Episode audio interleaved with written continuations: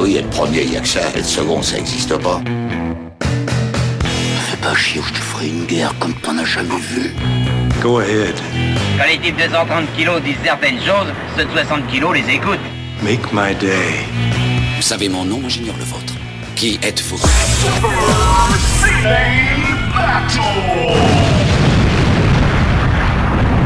Le second, c'est un con. Super Ciné Battle, c'est le podcast où nous établissons le classement ultime du cinéma. Nous prenons vos listes de films que vous nous adressez pour les classer du meilleur au pire afin d'obtenir la liste ultime. Ceci est notre épisode 172 et euh, le nouveau membre du gouvernement euh, qui est avec moi, Monsieur Stéphane Boulet.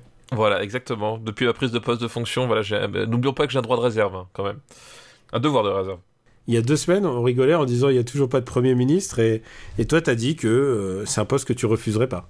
Bah voilà, exactement. Moi j'ai- dit, euh, quand euh, tel Ségolène Royal, si, le téléphone sonne, je répondrai présent, évidemment.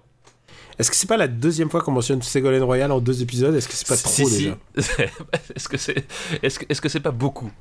Est-ce que c'est pas beaucoup? Mais en tout cas, je, je suis sûr que ça lui fait plaisir. Ah bah oui, bah ça, ça, j'en ai aucun doute, ça.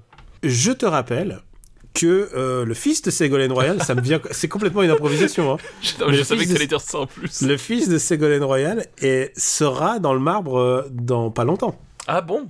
Euh, donc, Pourquoi il a joué dans les années 90 Non, mais par contre, il a réalisé un film.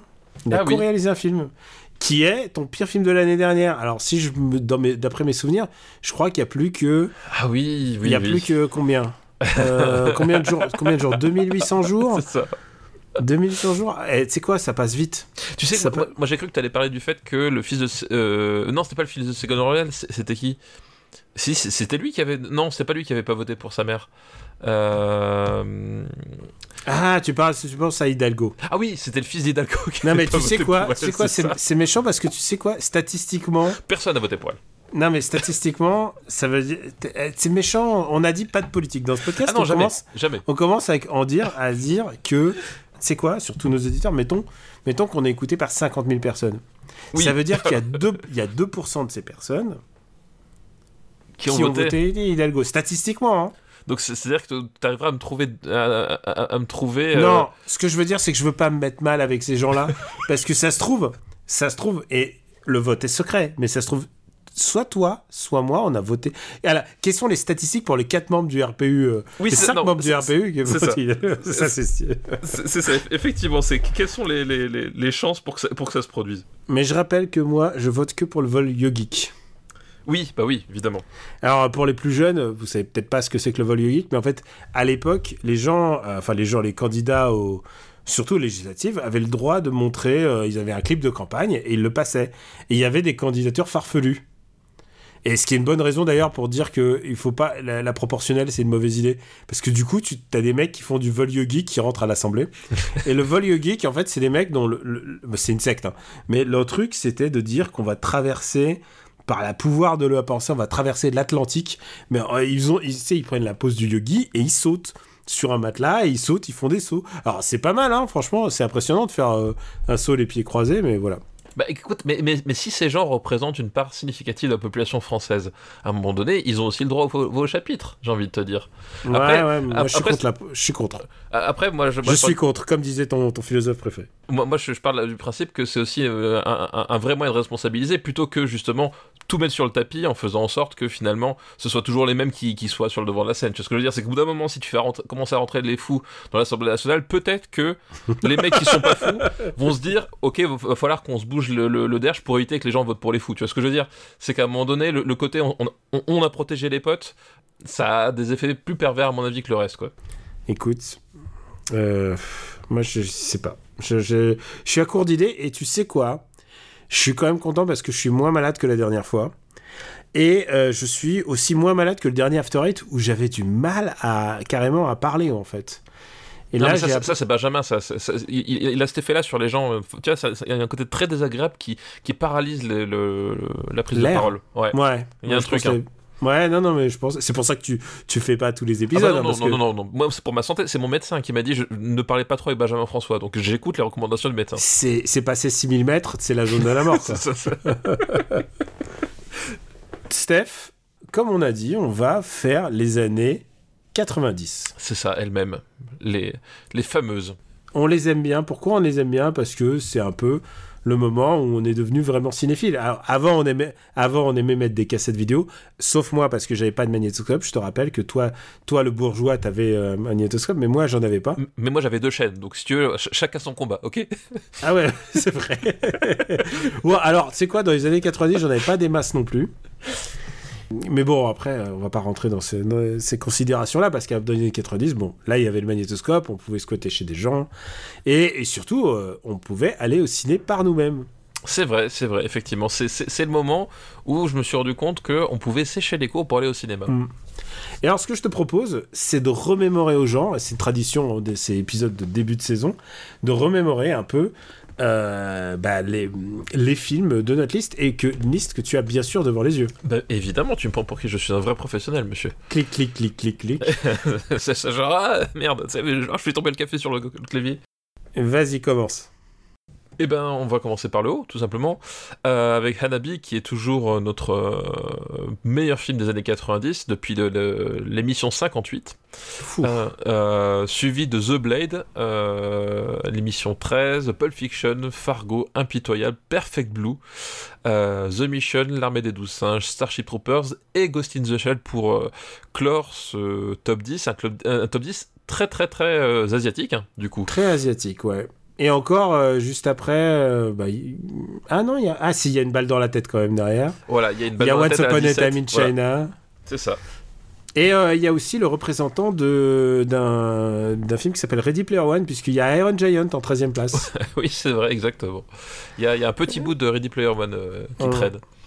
Tous les matins du monde, Poison Point Break. Allez, vas-y, fais, fais les 10, 10 suivants aussi. Bah donc oui, bah du coup à partir de la 11e Ghost in place, the donc, euh, Ghost in the Shell, donc après on a Matrix, euh, Truman Show, Iron Giant, euh, Once Upon a Time in China, euh, Casino, Terminator 2, Une balle dans la tête, Le silence des agneaux et si- Sixième sens pardon et Tous les matins du monde pour arriver à la 20e place.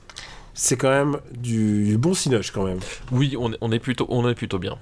Et c'est ce qu'on disait à l'épisode précédent en regardant notre liste. En fait, on est bien jusqu'au.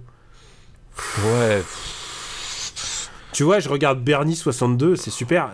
Bah, attends, je, je- attends, je, vois même euh, moi je vois Les l'échelle- têtes Kikujiro, 333e. Ouais, non, c'est ça. Non, mais je, vois l'échelle de Jacob 101ème en fait, on est même là, on est tu vois euh, euh, Ouais, ouais. on- Non non, on est on est bien. Street Fighter, Piège à Hong Kong, 93-94. Les gens pourraient croire que Street Fighter est un peu su- surnoté chez nous. Bah non, il, il a sa juste place. Il est à sa sa juste place et c'est pas, c'est pas nous. C'est pas nous, on y est pour rien. Voilà, C'est pas nous. voilà, on, on y est pour rien. hein. Euh, je, je veux dire, là, on est face à une fraude euh, massive euh, d'une reproduction de, euh, de- d'exemplaires de Street Fighter, de Street Fighter qui ont engendré ces problèmes. Mm. Voilà. Je peux te dire qu'on va commencer sur les chapeaux de roue. On a, une- on a un bel épisode qui, qui se prépare. Enfin, j'en sais absolument rien parce que je sais que je, je connais la première liste, mais je sais pas quelle est la deuxième. Et euh, j'ai une surprise pour toi, Steph. Oh là, qu'est-ce que c'est cette surprise? Cette surprise, c'est que j'avais dit euh, sur le Discord, un jour il faudrait. Je voyais plus où on en était dans les devoirs de vacances.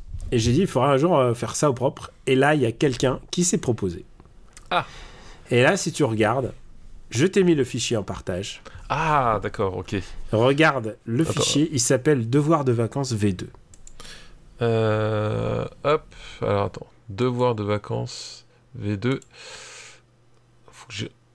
Hop, parce que du coup, moi, ma connexion, si tu veux. Alors, partagez avec moi. Euh, ah oui, et je le vois apparaître. Oh là, il y a plein de couleurs. Il y a plein de couleurs parce que regarde, il y a gravé dans le marbre, vu par les deux, vu Euh. par un et vu par personne. Et regarde en bas. Regarde en bas, c'est classé par, euh, des, par décennie. Par décennie, il y a, y a la disponibilité, il y a, il y a tout. Il y a tout. Ah oui, c'est. Oh la vache. Oh, impressionnant. C'est impressionnant. hein. Donc, du coup, je peux te dire que, à rattraper par papa, sur, sur les années 90, en fait, si tu regardes, les années 90, c'est celle où on a le moins de, le moins de devoirs de vacances, parce qu'évidemment, c'est celle où on a le plus vu Oui. théoriquement de films. C'est ça, effectivement. Effectivement, ouais. Peut-être peut-être j'ai choisi aussi plus des trucs de- pour rentrer dans l'art, hein, c'est possible aussi. Mais, euh, bah, regarde, qu'est-ce qu'on a dans la liste des Pour la première fois, on va vous dire on va, on va résumer quels sont nos films euh, qu'on doit voir, euh, qui sont encore dans notre, dans notre escarcelle. Eh ben, il y a Président d'un jour, Anastasia, euh, Ombre et brouillard, Girl Six, euh, L'Indien du placard, euh, Épouse et concubine, Festen, Seul contre tous, Les Sœurs Soleil, Deux doigts sur la gâchette, Hercule et Sherlock. The God of, Cock- of Cockery, La valse des... Ah non, ça c'est les années 80. Oups, voilà.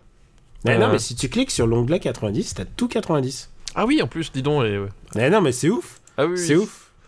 C'est euh, c'est un truc de ma boule. Et elle est trop bien, et Seul contre tous. Non, Seul Voilà. contre j'ai j'ai déjà dit. Et t'as vu, t'as les couleurs pour dire, euh, pour dire euh, qu'est-ce que, que- qu'est-ce qu'on a à rattraper, toi et moi et moi et toi. Eh ben écoute, c'est impressionnant. On est un véritable couple et il faut remercier bien sûr une personne. Il faut remercier évidemment la personne qui nous l'a fait. Et, c'est cette qui- C'est personne, qui cette personne? Eh ben c'est Eknal qui avait passé une liste la semaine dernière justement. Ah bah écoute, comme quoi le... les choses sont bien faites. Il s'est proposé avant de savoir qu'il était dans qu'on avait Oh, choisi sa beau, liste. c'est beau. Et tu, et tu vois, et, non, et, et ça, c'est, ça c'est la beauté du marbre, parce que les gens ne nous croient pas. Mais le marbre a sa volonté propre, hein, c'est, un, c'est un esprit omniscient, et il a récompensé euh, donc euh, euh, avant même que celui-ci soit au courant qu'il méritait d'être récompensé. Tu vois ce que je veux dire? Enfin, a- On est quand même dans, dans, dans la... Plus que dans l'omniscience, on est dans la préscience. C'est dire la puissance du marbre. Je pense qu'on est dans ce qu'on appelle en anglais la cosmic awareness. exactement. La conscience ça. cosmique et euh, c'est bien la preuve que l'arbre est l'arbre le marbre Putain, on dit n'importe quoi Euh, que le marbre est bienveillant tu sais pourquoi? Parce que je pense que si toi t'essayais d'être aussi gentil t'y arriverais pas Ah non, non, c'est sûr, c'est sûr. Non, ça, ça peut pas. Voilà. C'est là où on voit bien qu'on y est vraiment pour rien, quoi. du coup bah, on va on a remercié Eknal pour euh, pour nous avoir refait cette liste et je peux te dire que j'ai je viens de me rendre compte que j'ai vu un film dans cette liste en rattrapage Oh là, ça y est, qui va mettre une bonne ambiance ça y est. Je Alors. te dis que ça, je te dis que ça. Mais euh, avant tout, on va, on va prendre une liste, on va prendre une liste dans le, dans notre, euh, dans, de parmi les gens qui nous, ont, qui nous ont gentiment envoyé des listes. Eh ben écoute, faisons, faisons. On va prendre une liste très récente. Elle est arrivée il y a deux jours et c'est une liste qui nous est envoyée par Orline ou Orlin. Merci Orline ou Orlin. Et cette liste, il nous a envoyé plein de bonnes listes, hein, vraiment très très très bien. Et il nous a envoyé une liste qui s'appelle boîte de conserve. D'accord, ok. Boîte de conserve. et on va bien se régaler. Ah. Et le premier film de cette liste est un film euh, d'un réalisateur très important pour toi, D'accord, ok. Euh, avec un acteur formidable, avec des acteurs formidables. C'est un film un peu bonhomme quand même, parce que comme tous les films de sous-marins, bah c'est quand même des cums. Ouais, je- on- on a- on- ouais, effectivement, je, je- je- je comm- je commence à, à dessiner les contours de ce qu'on va aborder. Voilà. C'est un film avec Denzel Washington Et, euh, et Gene Hackman. et Hackman, voilà. Et ce film, c'est USS Alabama. USS Alabama, effectivement. Et je te demande pas si tu l'as vu parce que euh, normalement ça fait partie euh, du pas starter pack des gens euh, qui aiment euh, qui aiment Tony Scott. Oui, oui, bah, c'est un starter pack Tony Scott. En plus, c'est un, un starter pack film de sous-marin. Il n'y en a pas tant que ça. hein. Des films de sous-marin, Bah, pas alors on en a on a classé Das Boot, je crois. Ouais, ouais, effectivement. Mais t'en as pas non plus un milliard, donc effectivement, quand t'en as un, bah, t'es- t'essayes un peu quand même de, Bah, de tenir truc- au courant. Et aussi parce que euh, les films de sous-marins aussi, c'est une écriture particulière parce que c'est une écriture qui ne permet pas de faire de l'antagonisme en fait. Souvent, souvent tu représentes un équipage, mais tu peux pas représenter les. euh, tu peux faire du euh, du montage alterné, mais c'est-à-dire c'est c'est une autre optique. En général, c'est c'est de la de dramaturgie de passerelle.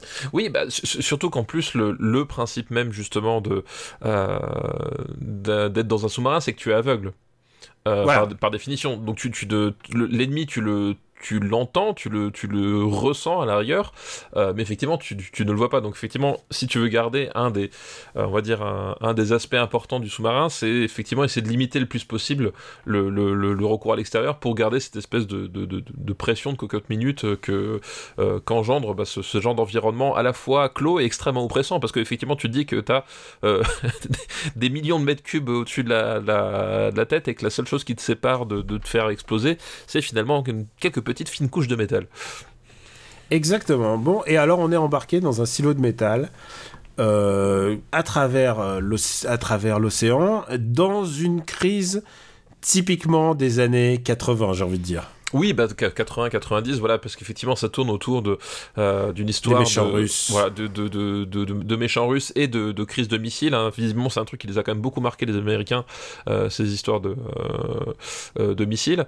Voilà, avec voilà un sous-marin, donc l'USS Alabama, hein, c'est dans le titre. Alors même si effectivement le le titre VO c'est Crimson Tide, donc qui a en qui qui a qui est quand même on va dire plus euh, moins littéral on va dire euh, voilà mais l'idée c'est qu'effectivement ils sont en manœuvre euh, et donc les, les, les Russes menacent ou envoyer je sais plus des missiles je sais plus si- s'ils le font Alors, En gros, c'est c'est pas les Russes qui envoient des missiles. ah oui non non en plus c'est des terroristes c'est ça en plus c'est ça c'est les terroristes qui, nationalistes voilà. qui récupèrent une partie de, bah, de l'armement russe, genre tout à fait c'est ça exactement comme s'il y avait une sédition et paf, c'est et paf, c'est la merde quoi.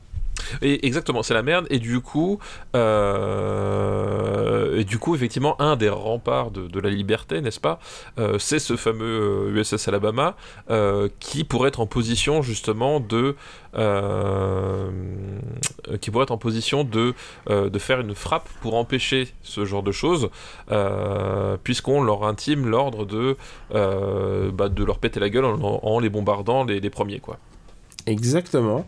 Et euh, bah, il va se. Si vous avez vu aussi le le récent euh, le, le machin des loups là, le merde, le silence des loups là, le Le chant du loup. Le, le chant du loup, le silence du Et loup. pas le pacte des loups, ça ça n'a rien à voir.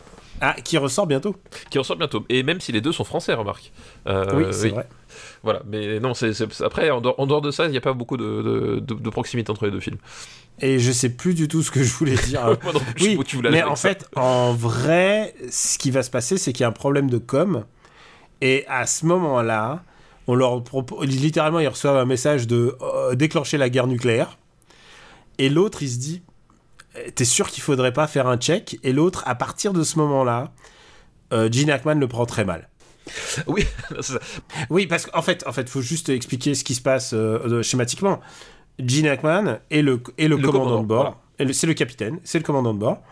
Et il engage un EXO, comme on dit, un executive officer, qui, euh, Denzel Washington, Son qui second, c'est Denzel Washington. ouais. qu'il espère un peu à sa botte, parce qu'il a choisi un mec qui est décoré, mais par contre qui n'a pas d'expérience sur le terrain. Alors que lui, c'est un vieux roublard, on lui a fait pas, il a servi, alors que l'autre, c'est un théoricien pour lui. Donc il espère un peu l'avoir à sa botte. Et Denzel Washington, il le questionne un peu de temps en temps, genre, euh, est-ce qu'on devait faire un, exercice d'incendie, exercice d'incendie au moment, un exercice de tir au missile au moment d'un incendie à bord, tu vois? Et l'autre, il dit au contraire, c'est le meilleur moment pour essayer. Il y a un mort, et tu vois, et Denzel, il est un peu vénère. Mais voilà, il se... tu sens qu'il y a un petit peu une petite tension entre eux, une espèce de. C'est un peu un film à couilles, hein. c'est, c'est, euh, ça reste quand même. Il n'y a, pas une... y a pas une seule femme dans le film. hein. Oui, alors, bah, en, même- en même temps. Si, il y a la femme de Denzel Washington qui fait Oui. Reviens Et en, et en même temps, euh, il n'y avait pas de femmes dans les sous-marins non plus à l'époque. euh, alors je, Ouais. je, je sais même pas si t'en as encore aujourd'hui pour, pour une, euh, une raison qui t'a invoquée qui peut se comprendre, c'est-à-dire que t'enfermes une femme pendant euh, 90 jours avec une centaine d'hommes dans avec où chacun a environ 2 mètres carrés pour respirer. Est-ce que les choses vont pas se passer mal au bout d'un moment euh, pour elle? Eh, Voilà. est-ce que- Plutôt, est-ce que tu as confiance en, en la nature humaine? Oui, non, mais c'est ça. Donc, euh, effectivement, c'est dans ce genre d'environnement, euh, surtout sur des missions comme ça, parce qu'effectivement, encore une fois, quand ils partent en sous-marin, c'est pas des missions de 3-4 jours. hein. Généralement, ils font des rotations assez longues. Ils font des, ils restent 90 jours euh, sous Voilà. l'eau parce qu'ils doivent rester euh, bah, invisibles. Invisible, l'intérêt d'un sous-marin, c'est quand même qu'on le repère pas. Euh, bon, voilà. Bref, du coup, effectivement. T'as un certain contexte qui fait qu'effectivement les présences féminines au milieu de de euh, masculin où finalement fina- le, le, le- le contrôle se fait au, au bon vouloir de de ceux qui sont sur place. Est-ce que voilà Bon, bref. Toujours est-il que euh, aujourd'hui, je sais pas s'il y, a- des femmes à bord de sous-marin, peut-être qu'il y en a, mais en tout cas à l'époque, c'est un truc qui n'y avait pas du tout. Euh, c'était voilà, en- ils préfèrent éviter les emmerdes comme ça. Donc forcément, c'est quand tu pars sur un, film de sous-marin, tu t'attends à avoir un, casting euh, voilà, très masculin. euh, C'est un peu, enfin, c'est un peu le principe en tout cas. Euh, et ce qui va arriver, va arriver. En fait, ils vont se disputer et au bout d'un moment, euh, il y en a un qui va mettre l'autre, euh, il va le démettre de ses fonctions. Et puis ensuite, il y a rébellion, il y a re-rébellion. Et puis au bout d'un moment, euh, voilà, est-ce qu'ils est qu'ils réussissent à, à, stopper la troisième guerre mondiale en ne déclenchant pas la troisième guerre mondiale? C'est parce que c'est quand même ça l'idée. Oui, non, c'est ça. Si ce, si ce sous-marin n'existait pas, il n'y aurait pas de problème. En, fait, le, le, le, on va dire le, nœud gordien de, de, de l'intrigue, euh, c'est qu'ils reçoivent un message leur intimement l'ordre de, de, bombarder la Russie avec leur arsenal nucléaire, vu que c'est un sous-marin nucléaire.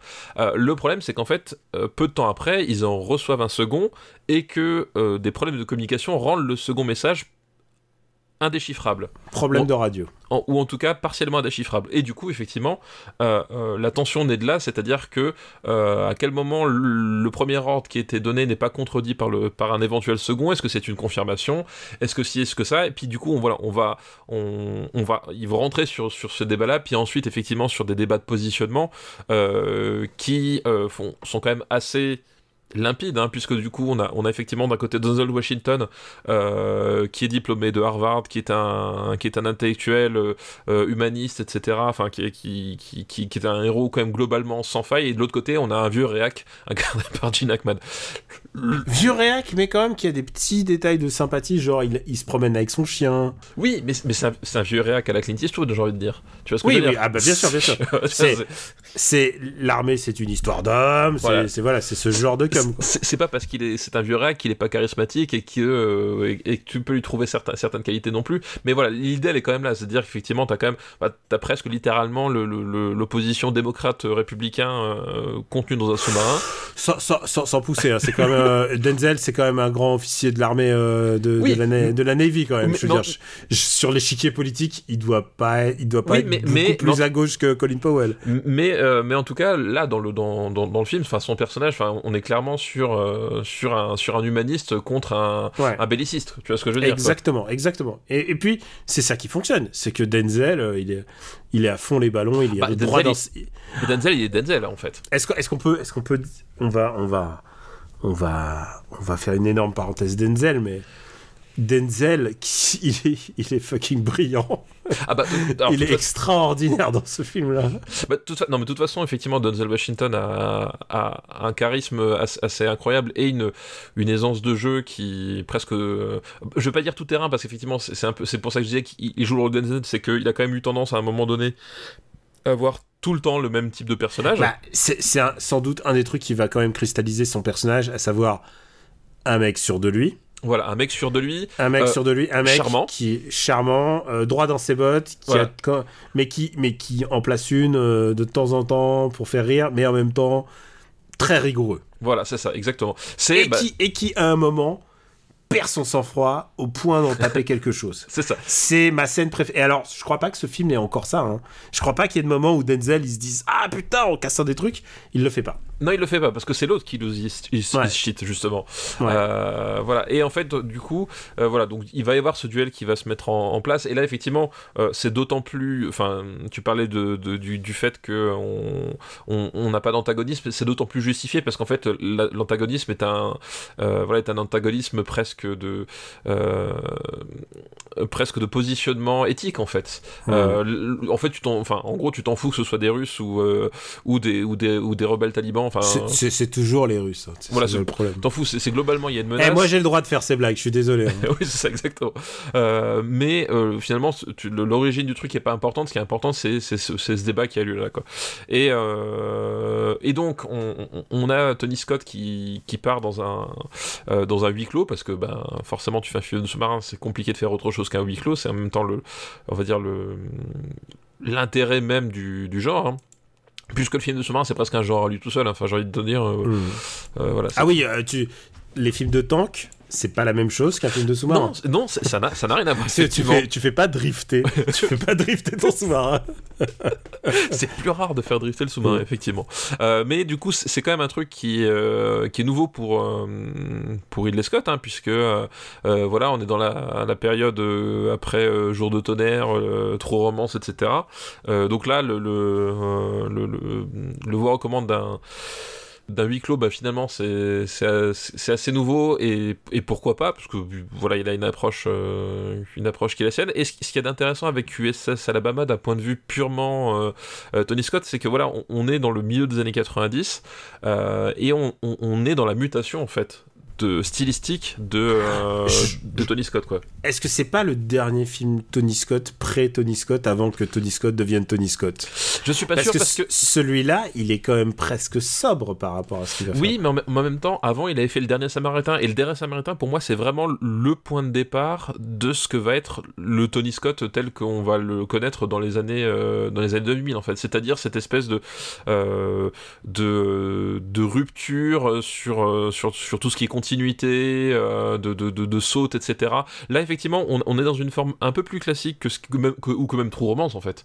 Euh, on, est dans une forme un peu plus classique, effectivement, de, que, que True Romance, mais voilà, effectivement, je pense qu'on est vraiment au moment de bascule, en fait, stylistique de Tony Scott, qui va, à, mon sens, euh, se, se, cristalliser, enfin, le, voilà, la, la métamorphose, c'est-à-dire que le moment où le Tony Scott nouveau va sortir sa, sa, chrysalide, il va se cristalliser autour de deux films, c'est Enemy d'État et Spy Game, en fait, qui vont vraiment, voilà, entériner le, le, nouveau style, la nouvelle approche, quoi.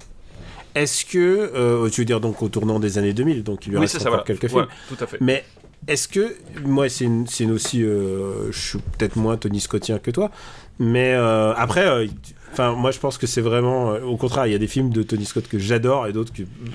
bah pareil. Et, et je me demande s'il a pas, s'il a pas un grand artiste comme Darius Volsky à, à, à, la, à la photo en fait qui est quand même le directeur photo de son frère euh, pour beaucoup de films. Euh, et qui est quand même, est connu pour faire des trucs quand même très très carrés, enfin avec une photo quand même assez léchée. Euh, quoi qu'on pense des, films de son frère, surtout les derniers, euh... Ah, mais. Eh ben, il a, c'est lui le c'est lui qui a fait la photo de Gucci. Euh, je suis un Gucci, tout. Hey, he took my car and he flew it on the floor. c'est quoi, même si vous voulez l'imiter, on n'y arrive pas. On y arrive pas. Le pire, c'est que j'ai pas vu le film. Par contre, on, je pense qu'il doit y avoir une dizaine de personnes qui vont partager l'extrait, si tu veux. Donc, je, connais l'extrait par cœur, mais j'ai pas toujours pas vu le film. Mais euh, je me demande si c'est pas la dernière fois qu'on voit Tony Scott genre concentré, euh, l'action euh, très. Je pense bah qu'il y, a, moi dans ce film-là, je vois plus l'influence. Euh, à la fois de son frère, mais aussi, je dirais, des mecs comme James Cameron, quoi. C'est-à-dire, bah, j'ai l'impression que tous les plans servent, j'ai l'impression que qu'il n'y a pas de, il a pas de gâchis, il n'y a pas de, il a pas de gras. En fait, alors il n'y a pas de grâce, je dirais pas jusque-là, mais effectivement, euh, comparé à ce qu'il va, ce va devenir et ce qu'il avait commencé à faire sur justement True Romance euh, et compagnie, c'est euh, qu'effectivement, il, il, est, il est un peu plus, il est un peu plus posé. Euh, il est un peu plus posé, mais par contre, on est quand même, je trouve, assez loin de son frère. Enfin, son frère qui avait fait un, petit film euh, qui s'appelle Alien, euh, qui est aussi un huis clos. on, est quand même sur, un, écart stylistique qui est quand même assez énorme, parce que USS Alabama, justement, tu, tu, sens que le, quand même, qu'à la longue, au, fur et à mesure du film, le, le, huis clos, c'est pas forcément ce qui lui parle le plus à Tony Scott, et que t'as t'as des moments en fait où il sait plus trop où, va son film. Alors c'est peut-être la photo script aussi, euh, qui effectivement est un script où tu as des mutineries, des contre-mutineries, des contre-contre-mutineries. Il y, a au euh, moins trois mutineries euh, globales, ouais. Voilà, donc en fait, et, je pense que le, le, le, film souffre un peu de ça, c'est-à-dire qu'effectivement, Tony Scott avait déjà, enfin même, même des Top Gun, tu regardes la façon dont Top Gun est, est, monté, le premier, euh, voilà, tu comprends que Tony Scott, il, est sur, on va dire, euh, une volonté de, rythmique euh, assez, particulière. Et là, l'exercice de style, je pense qu'il s'y adapte pas complètement, c'est-à-dire qu'il y, il y a des plein de moments où ça passe, mais sur la globalité, le film je trouve, s'écroule un petit peu et euh, peine à trouver son souffle. Et effectivement, ça vient à la fois, je pense, de Tony Scott qui, qui a besoin. Euh, je, pense qu'il doit être hyperactif, un truc comme ça. Enfin voilà, il y a, il y a ce côté un peu, un peu, un peu, bah, TDA euh, qui fait que. Puis, puis, puis, enfin, je veux dire, aujourd'hui, il est, le pauvre a disparu, mais il n'y a pas de grand, grand mystère sur le fait de sa consommation de drogue. Voilà. Et, je pense qu'effectivement, à un moment donné, sa mise en scène, euh, il sait plus trop quoi en faire au bout d'un moment. C'est-à-dire qu'il tourne en rond. C'est-à-dire que voilà, euh, c'est pas Sidney Lumet, c'est pas, c'est même pas Ridley Scott. C'est-à-dire qu'au bout d'un moment, profiter de la contrainte et pour installer quelque chose un peu différent. Là, là effectivement, euh, comme il, veut faire un film de tension, mais qu'il est bloqué par finalement le, le fait d'avoir euh, bah, deux décors ennemis. Euh, voilà, à un moment donné, il y a un truc qui, le film s'écroule un petit peu à cause de ça. Puis voilà, encore une fois, à cause du script qui est pareil. Euh, est-ce qu'on a besoin d'avoir les autant de, mutineries contre mutineries machin euh, Tout ça finalement en plus pour arriver à, un final qui tient parce qu'on a deux acteurs géniaux, mais qui globalement, enfin on l'a deviné dès la première minute en fait le, là où le film allait, se terminer quoi. Donc voilà, il y, a, un peu quand même de, ça. c'est un film que j'apprécie parce que je, bah, tu, tu, tu, tu, me dis, bah écoute, c'est euh, Gene Hackman qui va se disputer avec Denzel Washington pendant deux heures. Moi, ça me va. Euh, et alors, et, et, ça, par contre, les acteurs sont jamais pris en défaut. Non, voilà, ça, et, ça, ils, ils, sont parfaits, etc. Même si, encore une fois, l'écriture est un poil caricatural. Et il y, y, euh, y, a aussi un autre truc, c'est que même si Denzel, et il fait du top Denzel dans celui-là, son rôle à Denzel, c'est de douter et de mettre en doute pourquoi tu prends l'acteur qui a le moins le doute dans, dans son regard Alors c'était c'était Denzel ou Tom Cruise, tu vois. Donc en fait, c'était à l'époque, euh, voilà. Je sais pas. Je me demande qui a refusé ce rôle avant Denzel, mais mais en tout cas, genre Denzel, t'as pas l'impression qu'il doute dans son regard. non, effectivement, effectivement. Euh, donc t'aimes plutôt ce film Oui, je, trouve que tu passes un, bon moment parce que, euh, parce que pour le coup, en termes de, rythme et, encore une fois de, confrontation d'acteurs, ça tient quand même ses promesses. Euh, maintenant, je trouve que ça reste assez mineur dans le genre de film de sous-marin parce que, encore une fois, tu sens qu'à un moment donné, ni lui ni le scénariste n'ont bien pris la, peine de se dire qu'est-ce qu'on fait, qu'est-ce qui fait l'intérêt de, de, de, de, genre de contexte et comment est-ce qu'on peut l'utiliser au mieux, quoi. Alors moi, il y a, y a, des petits détails qui me reviennent. Pour moi, il y a ce film-là, pendant longtemps, dans ma tête, c'était le film avec les musiques de Metal Gear Solid. oui, c'est vrai. Alors, je sais pas si. Alors, en plus, c'est pas Harry Gregson Williams, c'est son mentor. C'est Hans, Hans Zimmer. Et Hans Zimmer, t'as l'impression, pendant deux heures, d'avoir la musique de MGS4. Oui, oui mais je vous la passerai au fond. Si vous trouvez pas que ça ressemble à MGS4, je sais pas ce qu'il vous faut. En, plus, c'est aussi le truc, c'est qu'en fait, euh, c'est un peu comme Tony Scott, c'est que le film est sur-rempli de musique en fait c'est que mm. euh, à un moment donné, euh, il, enfin, il y, a vraiment cette sensation merde. Euh, qu'est-ce qu'on fait avec le truc Et ça, tartine quand même beaucoup, beaucoup de la musique, etc. voilà, ça, lui donne quand même un aspect un peu, un, peu gros, gros, gros, gros sabot. C'est un film de gros sabot de toute façon, de manière générale. voilà, et c'est ce qui pêche un peu, on va dire. Tout, tout, tout, tout, tout, tout, tout. Et, et alors, maintenant je vais arrêter de faire la musique de MGS4. Est-ce que tu sais qui a écrit ce film? Euh, non, je me rappelle pas du C'est un mec qui s'appelle Michael Schiffer, qui, Michael Schiffer qui est le mec qui a écrit les premiers Call of Duty. Ah. Donc, tu, vois, de, Crimson Tide avec Call of Duty. quand je parlais d'écriture caricaturale, bon, bah, effectivement. Et alors, est-ce que tu sais qui a été script doctor non crédité sur ce film? Non, pas du tout. Euh, Christopher McQuarrie. Non, mais Parce que, il est trop jeune, il est trop jeune, tu rigoles. On sait jamais. Non mais attends, c'est ça qui est babou, c'est que Christopher McQuarrie, c'est que euh, en fait, il a, il a bossé sur plein de scripts euh, de, de la toute fin des années 90, de début des années 2000, mais c'est un truc de ma boule en fait. cest t'avais l'impression que le mec était en, en, speed dial de, de, de, tous les scénaristes de, Hollywood et qui, qui mettait oh tiens on va rajouter trois lignes de dialogue par là, on va tirer un chapitre là. Enfin c'est, c'est un eh truc ben, de ma boule quoi. Devine qui est venu écrire des lignes de dialogue. Et alors je t'aide. Pense à True Romance. Ah euh, Tarantino. Tarantino. Ah, Tarantino a écrit. Et alors devine quelles sont les répliques de Tarantino. Euh, bah c'est, c'est, quand il lose his shit, non euh, J'imagine. Ah, non, c'est celle où ils font où il y a deux soldats qui se disputent et ils font. Ah mais non, mais non, le Silver Surfer c'est que Jack Kirby et l'autre il fait non non c'est Mobius et l'autre et là t'as as Denzel Washington qui lui fait non mais tout, euh, il dit non non mais vous arrêtez de vous battre et toute personne qui aime les comics sait très bien qu'il n'y a que le, Silver Surfer de Jack Kirby. Ce qui est complètement con parce que honnêtement franchement les, les quatre numéros qu'a fait Mobius de Silver Surfer ils sont extraordinaires mais c'est pour la vanne pop culturelle. Et évidemment, euh, sans doute, il l'a aussi script d'autoré le moment où il parle au mécano et qui lui fait euh, Écoute, moi je suis Captain Kirk et toi t'es Scotty. Ah oui, oui, je, me rappelle plus à ce point-là des dialogues, mais oui, ça. Et si tu et si tu fais pas, alors ce film, je crois qu'il est, il, doit être dispo sur Disney Plus, hein, parce que c'est un film Buena Vista. Oui, oui, oui, oui, je crois qu'en plus je, l'ai vu euh, l'autre jour, ouais, tout à fait. Ah, tu l'as revu? Non, j'ai vu la vignette. ah oui, quand tu parcours le truc, mais effectivement, oui. Allez, euh, ouais, on va le classer. Euh... USS Alabama. Alors, tu sais que c'est pas l'USS Alabama qu'on voit dans le film. Hein. Tu sais qu'ils n'ont pas eu le droit de, de, tourné à bord en fait. Ah oui, oh, Ils- je en sais- fait, je, il, je sais même pas que c'était le, le nom d'un véritable euh, navire. Ah bah si, c'est un vrai, c'est un vrai navire. En fait, euh, alors il y a des histoires assez incroyables si tu veux. Euh, en gros, l'USS Alabama, pendant qu'on est sur le sujet, euh, en gros l'USS Alabama, ils ont pas eu le droit de le, le- le tourner euh, parce que euh, ils ont fait euh, non, dans votre scénario il y a de la mutinerie. Ah oui, bah, Et ça, l'armée, ils aiment pas.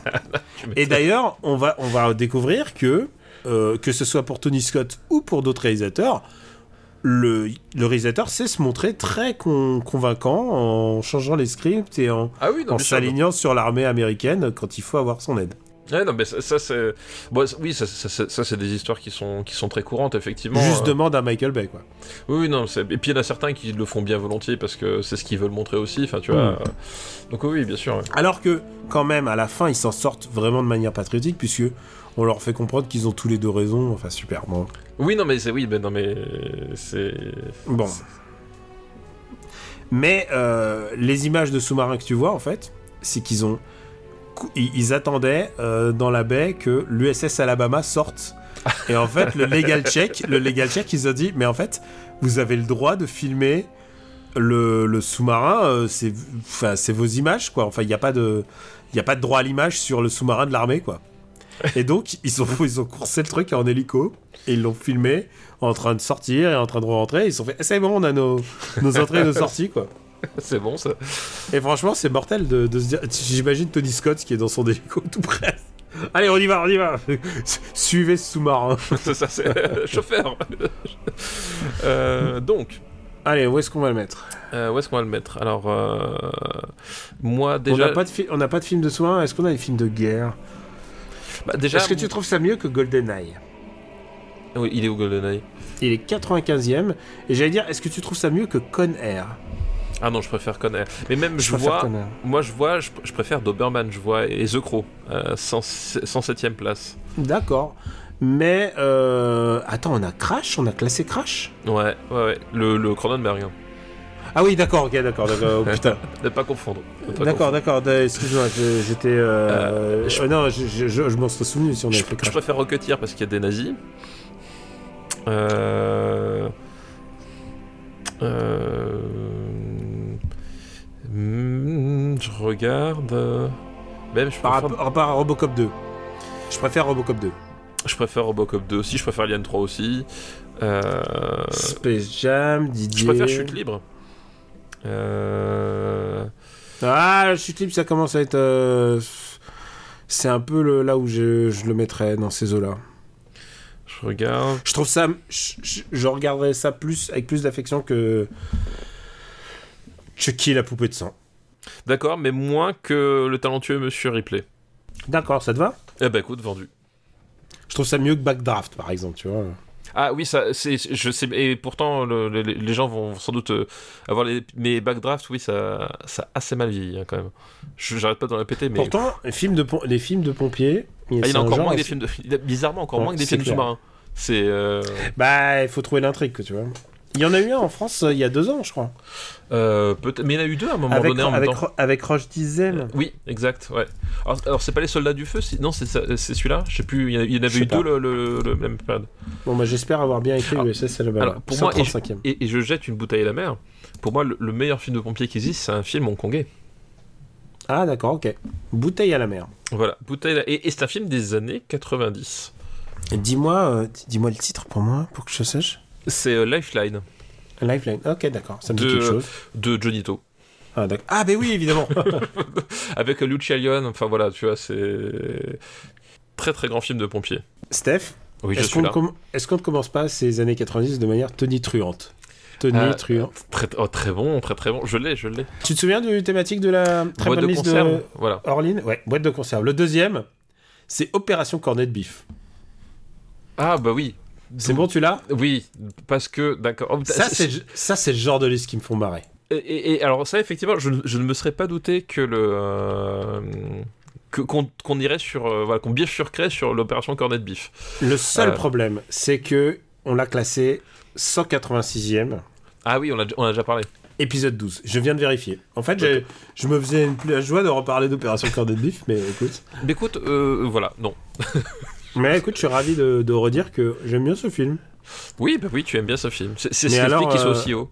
Ouais, mais par contre, en fait, je suis en train de me dire. Mais par contre, c'est aussi celui qui annonce la fin, quoi. C'est-à-dire euh, Ah putain, les, c'est- ouais, les autres, les autres films, quoi. Ouais, ouais, c'est effectivement, c'est. Bah, on on parlait de métamorphose de De- de, Tony ouais, Scott de- et, ouais. et de drogue. Ben là, effectivement, l'opération Cornet Beef, c'est c'est Jean-Marie Poiret charnière, quoi.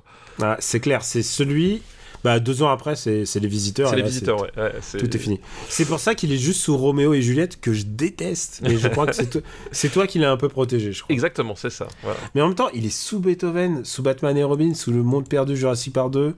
C'est quand même, c'est pas, c'est pas des bonnes eaux quand même là. Non, effectivement, ça, ça craint un peu. Et le troisième film, écoute, tu sais que on aime bien réhabiliter les films. Aujourd'hui, 20 ans après, C'est ça. 20 ans après, on te reprend n'importe quel film nul et on te dit, En fait, c'était bien. en fait, c'est un chef-d'œuvre. Ça, c'est plus, chef- ça, on n'attend même pas les 5 années qu'il a fallu, par exemple, pour euh, pour les Fils de l'homme. Oui, Parce vrai. que c'est ce, qui- c'est ce qui arrive au Fils de l'Homme. Non, là, c'est genre, paf, direct. Direct. euh, 20 ans après, on te dit, non, là, c'est un chef-d'œuvre. Et là, je pense qu'on va être dans un cas où je vais défendre un film. Je vais dire que c'est un chef-d'œuvre, alors que, en fait, beaucoup de gens que pensent que c'est une grosse daube. Et je suis pas télépathe, mais je pense que tu le penses aussi. Qu'est-ce que ça va être? Parce que boîte- dé- dé- décrit comme ça, ça, ça, pour- ça pourrait, euh, euh, ça, ça pourrait tout à fait être le, le, le film des, des, des sœurs Wachowski, mais euh, on, a déjà, on les a déjà classé, c'est pas la bonne décennie, donc effectivement ça peut pas être Speed Racer, mais ça correspondrait Non. à Speed Racer. Non, mais je pense que c'est un film brillant. Excuse-moi, faut que tu reprennes mes esprits.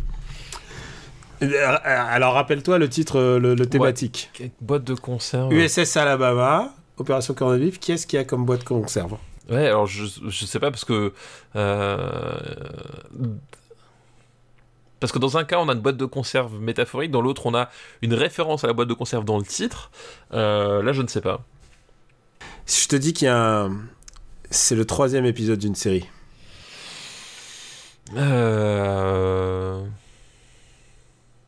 Alors, je sais pas, non, dans... il y a L'Arme Fatale 3, c'est les années 90, mais je vois pas le rapport avec la boîte de conserve. Euh... Freddy 3, je, je me demande pourquoi est-ce que tu défendrais Freddy 3, Non. euh, alors que c'est un excellent film. Euh... Et puis je vois pas de rapport avec boîte de conserve. Non, alors je vois pas. si je te, si je te dis va te faire huiler, Va te faire huiler. c'est une réplique Euh, dans le 1. C'est une réplique dans Robocop 1. Donc je Ah, pense qu'on va, oui. je pense qu'il est temps de parler Robocop 3. Je pense qu'il est temps de réhabiliter Robocop 3. Non, Tu sais quoi Non, non, il est Tu pas. sais quoi, il est je pas pense, temps. je Il est pense pas temps. que si Karim Debache avait pris le temps de faire une vidéo de plus, il aurait réhabilité Robocop 3, chef-d'œuvre postmoderne. Euh, Karim Debache, il aime bien 300 de Zack Snyder. Alors j'ai envie de te dire, excuse-moi, c'est pas toujours une référence. Hum, euh, Je pense que s'il avait fait une vidéo pour le, le défendre, il aurait réussi. Quoi, tu me crois pas? Euh, je, je crois pas parce que j'ai vu le film, donc je pense Ah, que tu d'accord. racontes n'importe quoi. Alors, Robocop 3 que vous avez tous vu ou pas. Oui, Donc la suite, oui, euh, bah, est-ce que- de conserve, oui, oui. tu- ouais, c'est bon, tu l'as? Ah non, mais oui, évidemment. C'est la dernière fois qu'il y a eu un bon film Robocop. Ah non, c'est pas la dernière fois parce que la dernière fois ça remonte à avant. T'es con Ah non, mais je, je, trou- je trouve que c'est c'est- que je trouve je trouve parfaitement indigent ce, ce film. Alors, ce film, certes un petit peu indigent, Un petit peu, putain. un petit peu indigent. Alors, il faut que je vous... euh, Alors, ça raconte un peu l'histoire de... Imaginez le Valois, mais avec des robots. C'est Detroit euh, qui est au bord de la banqueroute, parce que tu sais que le Valois, ils sont endettés aussi. Donc ça se trouve, c'est ce qui va arriver à le Valois. Je me demande comment ça s'est passé alors qu'ils ont une gestion ab- absolument exemplaire de la part de la mairie.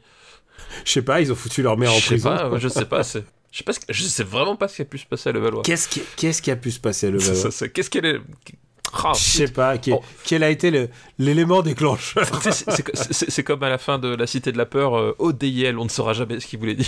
Ouais, c'est je vraiment comprends ça. Tu sais, le mec, il regarde les comptes et il fait Mais qui... ces immeubles, mais qu'est-ce que ça veut dire Je comprends pas, il y a des millions qui ont disparu, je sais pas où. Alors, Robocop 3, euh, je me verse du thé en même temps. hein. Je suis désolé, je suis à ce point de, de, s- de sauvegarder ma, ma voix. Euh, Robocop 3, donc, euh, extraordinaire acteur. Non. Non, non, Non. non, non, Non, en plus, c'est- en plus, c'est pas le même. Non, c'est pas. Bah oui, c'est pas le même, oui. C'est pas le même. C'est pas le même. Alors, il faut le dire, donc l'OCP, euh, ceux qui contrôle de la ville de Detroit, est en faillite et ils se font racheter par une société japonaise. Japonaise. Oui. Par une Zaibatsu, euh, une, une, un truc un petit peu. Ça, c'est ce qui risque d'arriver si tu laisses un mec qui veut racheter Twitter et que finalement il lui reste du cash, il va racheter le Valois. oui, c'est ça, exactement. Euh. Donc euh, voilà. Et euh, en gros, c'est ça. Et alors, à un moment, je crois que Anne Lewis se fait abattre. Oui, c'est dans celui-là où. Elle se fait. Par contre, elle, elle, elle c'est toujours le même, la même actrice. C'est toujours Nancy Allen, voilà. C'est toujours Nancy Allen qui est toujours là, toujours, toujours au poste. Fidèle au poste. Et ce qui se passe, c'est que bah, du coup, elle, elle se fait abattre et du coup, Là, à ce moment-là, Robocop devient berserk et il rejoint euh, les rebelles, euh, les rebelles de l'OCP. Oui, les rebelles de l'OCP. Non, je enfin, les rebelles, non, les rebelles, les rebelles, les anti-OCP plutôt. Ouais, parce que. Oui, l'OCP, c'est pas des rebelles. Euh, oui, oui. Puis entre temps, il, il affronte des, des cyborgs ninjas. Alors voilà, avec un jetpack. Et, je, pense que c'est uniquement ça qui fait que tu trouves ça génial. Non mais, je, en fait, je pense que ça c'est du génie, c'est du génie. Le seul truc qui manquerait à sa description pour que ce soit le meilleur film de tous les temps pour toi, c'est qu'il y ait Franck Dubosc au milieu. c'est tu rajoutes Franck Dubosc à ça, tu, tu, tu, insères Franck Dubosc en, numérique dans, dans, Robocop 3 et tu vas me sortir que c'est le plus grand film de l'histoire. Voilà, je, le sais, je le sais. Eh bah écoute, euh, je trouve qu'il y a plein de bonnes idées en fait dans ce film. Je trouve, je trouve que l'idée euh, que la ville se fait... une fin, c'est bien. Parce que comme ça, ça s'arrête déjà. Non, d'accord. c'est une très bonne ah, idée. Ok, on a compris les vannes, on a compris les vannes, on a compris ton ton moqueur. Ce que je veux dire, c'est que je trouve que conceptuellement, l'idée que une ville est en faillite et se fait racheter par une société, je trouve que c'est génial comme idée. Bah, c'est le. Je trouve que dramatique. C'est le principe du 1 en fait. Mais je trouve que c'est une. Ouais, mais le, le 1, le 1, il s'en doute pas parce que c'est une société américaine. Oui, non mais, oui, d'accord. Non mais, c'est ça, que, ça qui est Non mais c'est dire toute la connerie du script. C'est-à-dire qu'effectivement, ça devient dangereux à partir du moment où c'est des japonais. C'est-à-dire que le 1 te dit quand même que une, une, ville, l'organisation d'une ville, d'une cité qui tombe aux mains d'une corporation privée, c'est un danger en soi. Le 3 ils disent non, le vrai danger c'est quand la corporation est japonaise. Tu vois, c'est ça, c'est qu'en fait, là, je, le, le, problème, c'est plus que la, société civile tombe aux mains d'un consortium euh, privé qui, euh, qui va littéralement sacrifier des gens euh, pour son propre bénéfice personnel. Le problème, c'est que c'est des Japonais. Tu vois je veux dire, en termes de, de, lecture et de rapport de force, on est quand même sur un truc. Alors, oui, non. Et, Franck Miller adore, j'imagine. Même s'il a scénarisé le 2. Mais, ah non, non, non, il a scénarisé le 3. Ah, le, bah voilà, non, mais... le script original, c'est le sien, mais sauf que ils, ont ils ont vraiment beaucoup trahi. Alors, il y a des éléments que j'aime bien. je, je, ne sais, je ne sais plus que Frank Miller ait travaillé sur le 3 aussi, mais je, parle du Frank Miller euh, euh, tardif, quoi, tu vois, voilà, on va dire. Lui, en fait, le truc, c'est que euh, bah, il s'est senti trahi par, par, son script original, évidemment. Et ce qui s'est passé, c'est que bah, ils ont gardé quelques idées. Et le l'équivalent de, de, Robocop 3, en fait, le, le vrai script, il l'a il l'a il l'a adapté en BD lui-même. D'accord, et c'est quoi la, BD en question? Ça s'appelle euh, Robocop 3 euh, ou ah Robocop, euh, ah, Last, Last, Battle, je sais plus quoi. D'accord. Mais il l'a adapté en BD. D'accord. Mais cependant, moi je comprends qu'il s'est senti trahi parce qu'il y a vraiment il y a des trucs un peu concon. Oh non, oh non, tu crois? Oh, je suis surpris. Non, non. Bon, je trouve un peu dur mais honnêtement, je vois le, ce qu'il a voulu faire en fait dans le. Je vois, je vois le Frank Miller en fait. Je vois le Frank Miller hargneux là-dedans. Et je vois aussi euh, son désir de mettre des ninjas, parce qu'il faut pas oublier que Frank Miller, c'est quand même le mec qui a foutu des ninjas dans Daredevil. Dans Daredevil, c'est vrai. C'est le mec qui a fait les couves de euh, Lone Wolf and Cub à l'adaptation euh, américaine, des, mangas. Enfin, genre, il a, fait les, couvertures des 12 volumes. Hein. Enfin, tu vois, genre, c'est un vrai. C'était un mec qui était passionné par ça. Et il s'est dit, je vais foutre des ninjas. Et je trouve ça assez cool comme idée. Bah, le problème, c'est que l'exécution est un peu aïeuf. Ah, l'exécution est pas ouf. Le, truc, c'est qu'en fait, le, le, sur, sur, donc je, je, sais plus que c'était Frank Miller qui avait, je sais qu'il est, évidemment, il a travaillé sur le 2, mais je sais plus sur le 3. Le truc, c'est qu'en fait, ils font, euh, c'est Frank Decker, en fait, qui, qui repasse dessus. Euh, donc, Frank Decker, le comparse de, de Shane Black, d'où le Black et Decker, en fait, euh, comparse de, de, de, de, de Shane Black, qui repasse dessus. Et le, le truc, c'est qu'en fait, euh, euh, c'est quand même un, un, film qui va, dans un premier temps, virer tout ce qui fait l'intérêt de, de, Robocop à la base. C'est-à-dire euh, c'est-à-dire le côté subversif, et en faire presque un film familial dans la lignée de, de, la, de la série télé. Alors, je sais plus Ah si oui, alors ça c'est une vraie trahison par rapport à l'esprit original. voilà. Euh, dans la lignée de, de, de- après des dessins animés de la série télé, euh, c'est-à-dire effectivement, c'est qu'à un moment donné, l'intérêt de Robocop, c'est que justement, tu prends un, un pitch un peu débile, on va mettre un flic robot dans une ville, euh, et tu fais un film subversif qui en fait, euh, Tu fais un film politique. voilà, politique subversif qui, qui, qui va à l'encontre complètement de ce que les types du marketing pouvaient en comprendre. Alors que là, effectivement, les types du marketing, ils ont bien compris Robocop 3, et c'est un film qui, qui, qui, qui est d'une, enfin, qui est lisse quoi, qui, qui, qui est lisse sur tous les, sur tous les plans quoi. Et Il, donc- est, il est assez dégueulasse à regarder. Et alors, je me souviens que même. Alors, il est sorti quoi hein Il est sorti en quelle année? Euh, C'est 94 le début des années 90. Ouais, c'est de- 93. 93. 93, ouais. Je me souviens que les gens en en parlaient dans la, la, la- pas la cour de récré, j'étais, j'étais déjà au lycée. Mais les gens disaient, mais les mecs, ils, ils regardent le ciel, mais ils regardent pas au bon endroit. Et si c'était que ça le problème. Non, parce, c'est que, parce que le petit génie euh, bah, de tous les, les génies de, bah, de, bah, des effets spéciaux du 1 et du 2 qui rendaient tout ça cool, bah, t'as l'impression que euh, ils ont eu de, moyens en fait. Ah bah, non seulement ils ont moyen de même parce qu'en fait enfin au-delà effectivement voilà ils ont retiré ils ont retiré le côté subversif le côté politique ils ont retiré la violence ils ont retiré la noirceur même du truc effectivement on est sur un, truc euh, qui est beaucoup plus euh, beaucoup plus destiné à, entre guillemets à ta grand-mère pour les mauvaises raisons mais surtout c'est que effectivement tu parlais de même de la confection de manière générale c'est qu'en fait faut savoir que la société Orion fait faillite pendant le tournage Ouais. c'est c'est- et c'est ça le truc. C'est qu'en fait, il démarre le tournage euh, donc sous l'égide d'Orion, qui savait que Robocop 3 euh, était sa dernière carte, hein, et ben, ça n'a pas suffi, euh, il crève, et du coup ils sont rachetés, alors, je sais plus si c'est euh, c'est la, la Goldwyn, c'est ça qui, qui, qui, reprend, qui reprend le truc. Mais du coup, on, voilà, en, en termes de, de, Est-ce que c'est est-ce que c'est eux? Non. Je sais plus, je- il me semble que c'est la Goldwyn Mayer, mais euh, faut, faut- ça, ça à vérifier. Bref, mais en tout, tout- le film est repris en plein milieu par d'autres producteurs. Ah oui, c'est c'est c'est Ah, voilà. Metro Ouais, Goldwyn c'est- Mayer. bien ça. Euh, le film est repris en plein milieu par d'autres producteurs, euh, par d'autres exécutifs, par en plus un gros studio qui clairement n'a pas la même vision du, film, du projet. Enfin, je veux dire, pour eux, ça représente pas du tout la même chose.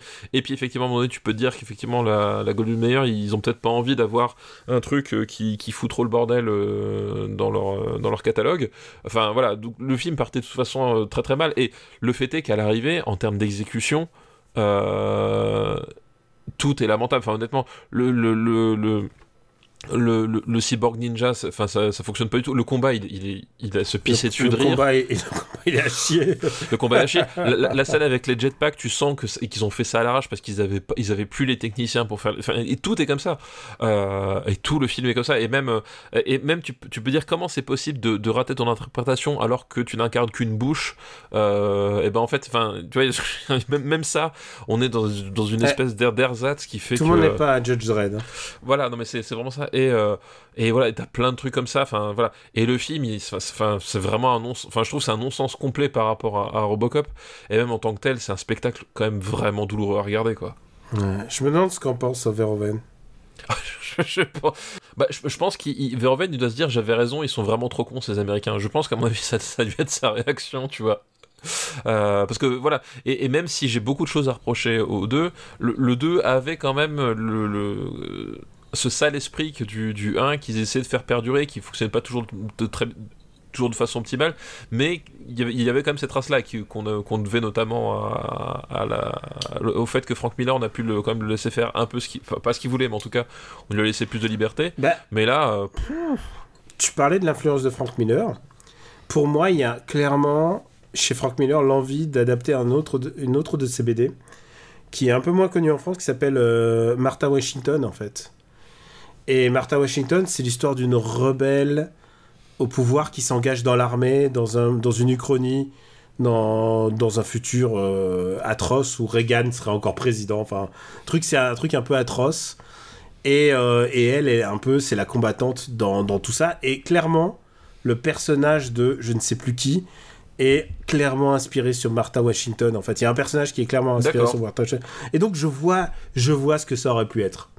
Et je vois le gâchis que c'est en fait. Ah oui, non mais c'est en, en plus, surtout que euh, voilà, encore une fois, avec ce, ce- ce- ce déplacement de euh, de la menace, de la menace qui chez Verhoeven comme la menace c'est le capitalisme en fait. Enfin, le méchant du film, c'est Ah bah, Hollywood en général. c'est Hollywood, c'est le capitalisme. Enfin, je veux dire, c'est ça quand même le propos de, de- de- du premier Robocop. Là, en faisant non, la menace c'est le japonais. Euh, et on termine quand même sur un film qui qui, qui, qui finit avec un, un discours. euh, Enfin, on. Ah en oui, fait, on, on a, on a notre société de merde, mais c'est notre société. c'est notre société de merde et on est quand même fiers d'être américain. Il y a quand même, enfin, il y a quand même un contresens complet sur sur l'intérêt de Robocop et euh, ouais et sur, euh, enfin voilà. Je, je- pour moi, ce, ce- ce film est, euh, a vraiment en plus ce, ce souci-là, c'est qu'à un moment donné, euh, il n'a vraiment pas compris ce, que le, ce, qui, ce, qui, ce qui faisait l'intérêt de, de, du, du- de Robocop à la base, quoi. Avant qu'on classe, je veux juste te dire qu'en fait, je crois que je manque de Robocop. En fait, je crois que Robocop en tant que concept, je trouve ça génial et je pense qu'on aurait pu en faire euh, quelque chose de super. Surtout dans une société américaine, comme on l'a vu, qui est très prompte à s'armer et à se, et à se Euh, flinguer. ça- Non mais Je pense, alors, je pense qu'il y a, il y, a, il y a un boulevard dans l'Amérique d'aujourd'hui pour un Robocop. non, quoi. non, mais, alors, ça, tout, tout à fait sérieusement, moi, c'est effectivement, c'est ce que je me dis depuis quelques années, c'est qu'en fait, euh, où sont les Verhoeven, où sont même les Carpenters, enfin, où sont les, les, les, les siestes américains vénères dans, dans, dans le cinéma de genre en fait. C'est à dire qu'il y a euh, tu il y, a- il y a eu bah il y a eu par exemple euh, Jordan Peele ou même le, le Invisible Man ou des choses comme ça qui peuvent reprendre ce genre de choses. Mais t'as plus ce côté euh, on, on est plus sur un, sur un sur un versant presque intellectualisé et pas enfin je dis pas ça de façon péjorative mais c'est Je qu'effectivement veux dire, où sont les Starship Ah, excuse-moi, je, Ouais, je non, pas mais ça, t'as raison, où sont les Starship où, où est en fait le, où est le cinéma viscéral, radical américain? Qu'ils arrivaient à faire dans les années 80-90, où justement tu, reprenais en fait une, base, euh, une base euh, voilà, de- qui, a priori euh, euh, est destinée à un, public pour les abrutir et qui en fait te retourne complètement le concept. euh, voilà, où sont les invasions Los Angeles, où sont les Starship Troopers. Enfin, y a, il- et je, trouve que c'est un- manque assez flagrant dans le dans la dans le cinéma américain euh, aujourd'hui. C'est-à-dire que aujourd'hui c'est relégué, enfin pas relégué, mais c'est déplacé vers un, un- un cinéma euh, peut-être alors si il y a peut-être The, Hunt qui est sorti euh, qui est sorti en 2020 je crois, euh, où on reprenait les chasses du comte Zaroff euh, avec des, euh, des, des, des podcasteurs complotistes qui se faisaient chasser par, par une, bourge- une autre bourgeoisie démocrate. Enfin, voilà. Ça vaut le visionnage, ça? Écoute, c'est à la fois beaucoup plus intéressant que ce qu'on pourrait croire au début, et à la fois en même temps, je trouve que ça manque d'un truc, mais c'est euh, ça vaut le coup. Ça vaut le coup. Ça vaut le coup par curiosité. ouais. Tu sais, moi, je, je prends te- je prends tes suggestions reco. D'ailleurs, tiens, c'est le bon moment. Je crois que tu as ouvert un site. Ah oui, c'est vrai. oui, c'est vrai. T'as J'ai- vu comment on est rapide, euh, on est rapide à faire la promo Oui, un site qui s'appelle tout simplement euh. Euh, voilà, enfin, quand tu parles d'un site, c'est juste euh, quand je fais des recos sur sur Twitter, euh, soit parce que j'ai vu un film récemment, ou soit parce que ça me vient comme ça. Enfin là, typiquement, je parlais de du Firestarter qui était sorti cette année, et puis par ricochet, j'ai parlé du Star- Firestarter de 84. Puis par ricochet, j'ai parlé du film de, de Palma qui s'appelait euh, The Fury, qui est sorti en 78. Euh, voilà, en disant que quand même, euh, en gros, Stephen King a quand même bien repompé le film de De Palma pour faire son, roman. Voilà, et du coup, je, me suis dit, bah tiens, enfin, pas je me suis dit, c'est qu'on, on- un, de nos camarades, Thomas Zorus, voilà, qui, qui est un, qui est un, camarade de, de- des cercles jeux vidéo, qui est aussi développeur web, s'est dit, mais finalement, toutes les recos que tu fais sur, sur Twitter, ce serait bien de les centraliser avec un, juste un listing tout con pour qu'on puisse s'y retrouver. Et du coup, on a, voilà, il, a, il a fait le site et le principe c'est ça, c'est qu'en fait dès que je recommande un film, ben, je l'ajoute à la liste et euh, voilà, si vous avez des, à un moment donné des, euh, des, des questions, vous dites ah bah tiens qu'est-ce que je regarde ce soir, bah tu cliques dessus, bah t'as les affiches et puis tu, tu peux piocher dedans. Si c'est dedans, c'est que je recommande. Voilà. Après euh, voilà, ça, ça peut Ah, être- c'est- si c'est et si c'est pas dedans, c'est que tu recommandes pas. si, si c'est pas dedans, c'est que je recommande pas. Mais après, par contre, c'est- pas classé, c'est-à-dire que ça peut être du- de la roco bizarre comme de la roco familiale. Attention, c'est voilà, lis quand même les résumés d'abord. hein, Après, que- après, le truc, c'est que euh, c'est c'est notre propos dans Super Ciné Battle, c'est que tout vaut le coup d'être vu en fait, en vrai. oui, oui, de, de, c'est que euh, même si le marbre le classe bas, euh, ça peut être intéressant à d'autres égards. D'ailleurs, on n'en a pas parlé, mais euh, je pense que c'est le moment de le redire. Ça, on fait tout à l'envers dans cet épisode. Vas-y, vas-y. 255e, il y a la soif de l'or. c'est vrai, c'est vrai. Vas-y, vas-y. Foldel, Foldel a un, film, un très bon film avec euh, Jean-Marc Barr. Jean-Marc Barr et, et, et, et, et Euh, Ophélie Winter. Eh Ophélie oui, Winter. Effectivement. Euh, les couloirs du temps, les visiteurs 2. Euh, voilà. La course aux jouets. Un amour de sorcière. Je me souviens même plus qu'on avait parlé d'amour de sorcière. Ah, mais ça, c'était nul, hein, putain. Homme-femme mode d'emploi. Toujours Ophélie Winter dans les bons coups. Euh, Ah ouais, putain, c'est vraiment pas bon. Flubber. Le Cobaye 2. Euh, mais le Cobaye 2 qui peut déclencher des crises de rire assez fortes. hein, ne ne l'oublions pas. Euh, la ligne verte. Chapeau melon, bottes de cuir. Euh, Le, quasi- le, le remake. le- Enfin, le remake, oui, en tout cas, enfin, la version Putain, j'avais oublié Homme-Femme mode d'emploi, c'est un Claude Lelouch. Putain, j'étais en train de me dire avec un titre comme ça, c'est tellement nul. Non, mais c'est- peut-être un des pires Claude Lelouch. Euh, Oh, quoi- oh, oh, oh, oh. J'ai un, Blu-ray sur, mon, sur ma table là. Alors, c'est ce que j'allais dire, c'est que j'ai pas vu les derniers. J'ai Euh, un Blu-ray sur ma table et j'espère que tu le verras. Et, et- et les Claude Lelouch, euh, passé un certain stade, je me suis quand même arrêté. Euh, voilà. Mais après, pour, pour rendre à César ce qui était César, euh, on a classé Itinéraire d'un enfant gâté qui, lui, euh, au contraire, euh, est un Claude Lelouch quand même bien meilleur et qui, voilà, qui, qui mérite Qui est un de ses meilleurs tardifs. Complètement. Enfin, tardif. Donné Non, 90, on peut pas dire que c'est oui, ouais, c'est oui, c'est- c'est pas tardif, mais en tout cas, voilà, c'est c'est vraiment un excellent film. Par contre, euh, je vois qu'il y a une erreur. Euh, comment ça se fait que Chapeau melon et bottes de cuir est sous ligne verte? Euh, bah, je sais pas, c'est le marbre, j'en sais rien moi. Ouais. Bon, ça veut dire que bah, il est avant avant-dernier, quoi. Voilà, avant avant dernier. Voilà, c'est comme Bon. ça. Tu ne peux- on ne peut rien y faire, c'est le marbre. Est-ce Bon. que Hunt, est-ce que The Hunt, je peux le regarder avec madame ou pas? C'est trop violent? C'est assez violent quand même. C'est- assez violent, ouais. Ah, cool. Bon, bah écoute, je vais, je vais dire sur une Je vais dire, ah, c'est une rom-com avec Emma Roberts. Ah ouais, non, alors je crois que là, c'est- c'est euh, assez violent et c'est assez immoral. Donc, voilà, ah, c'est pas moral. Très bien, très bien. Je, je vais... Et c'est moins drôle que j'imagine que. Merde. euh, Que Battle Royale. Ah, c'est pas pareil parce que ça joue pas sur les mêmes registres, mais euh, voilà, ça, ça joue pas sur le même registre, mais euh, voilà, c'est particulier. Voilà, faut être prévenu quand même. Allez, sur ces, belles inter- sur ces beaux intermèdes, on va classer Robocop 3. Je le vois Alors Entre- moi, je, moi je le entre- vois, ah, voilà, alors au-dessus entre de Porco Rosso et Hit. c'est ça, 23. entre Pulp Fiction et Fargo. euh, Ah putain, qu'est-ce qu'on se marre. Ah Euh. Euh, non, moi je, je, je déteste ce film. Enfin, c'est c'est vraiment pour moi du, du, du pur film de studio euh, euh, tel que ça devrait pas exister, quoi. Euh, C'est c'est un film que les gens qui sont impliqués dedans le détestent. sans sans doute pour des bonnes raisons. Mais Euh, moi j'arrive à lui trouver un petit charme, mais je peux pas le voir au-dessus d'Independence Day quoi. Il est où Independence Day du coup Guy Il est Montréal. 100 156e. Ah non, mais t'es fou comment c'est. Je, je préfère mille fois Time Cop, t'es malade toi. Je préfère mille fois Time Cop. Je, je, je non, je veux pas le dire. Je vais pas le dire, je veux dire. Je, ah, je préfère. Attends, je, je vais dire autre chose. Euh, parce que je suis tombé sur un film et j'ai pas envie de dire que je préfère ce film-là. Tu vois, je préfère Noé le poisson. Euh, Je préfère Peur Bleue, Il est où, Peur Bleu Bleu, 227ème. Le... Le, Peur- le Peur Bleu avec le requin qui mange Samuel Jackson. Ah ouais. Ah oui, je préfère ça. C'est c'est celui avec euh, Jessica Alba ou c'est celui... euh, Ah, c'est Jessica Alba euh, Je suis Non, plus je sais sûr. plus. Non, non. Je suis perdu dans les films de requins. ouais, bah, c'est- c'est c'est Rico le spécialiste, c'est pas nous. Euh... Est-ce que tu me le laisserais au-dessus de Star Wars épisode 1 Ah, Non, putain, non, non, les, bas les bastons de Star Wars épisode 1 sont Oui, non, mais quand même. Eh, je te dire, je préfère même a- double team. À ce tarif-là, je préfère double team. Mais je Hmm. préfère pas le jour et la nuit, bizarrement. Ah putain, c'est le, c'est le non, du non, non, non. Alors moi, j'en fais, j'en fais une affaire de, de principe. C'est quoi ton principe? Je peux pas le voir sous la crise. Ok.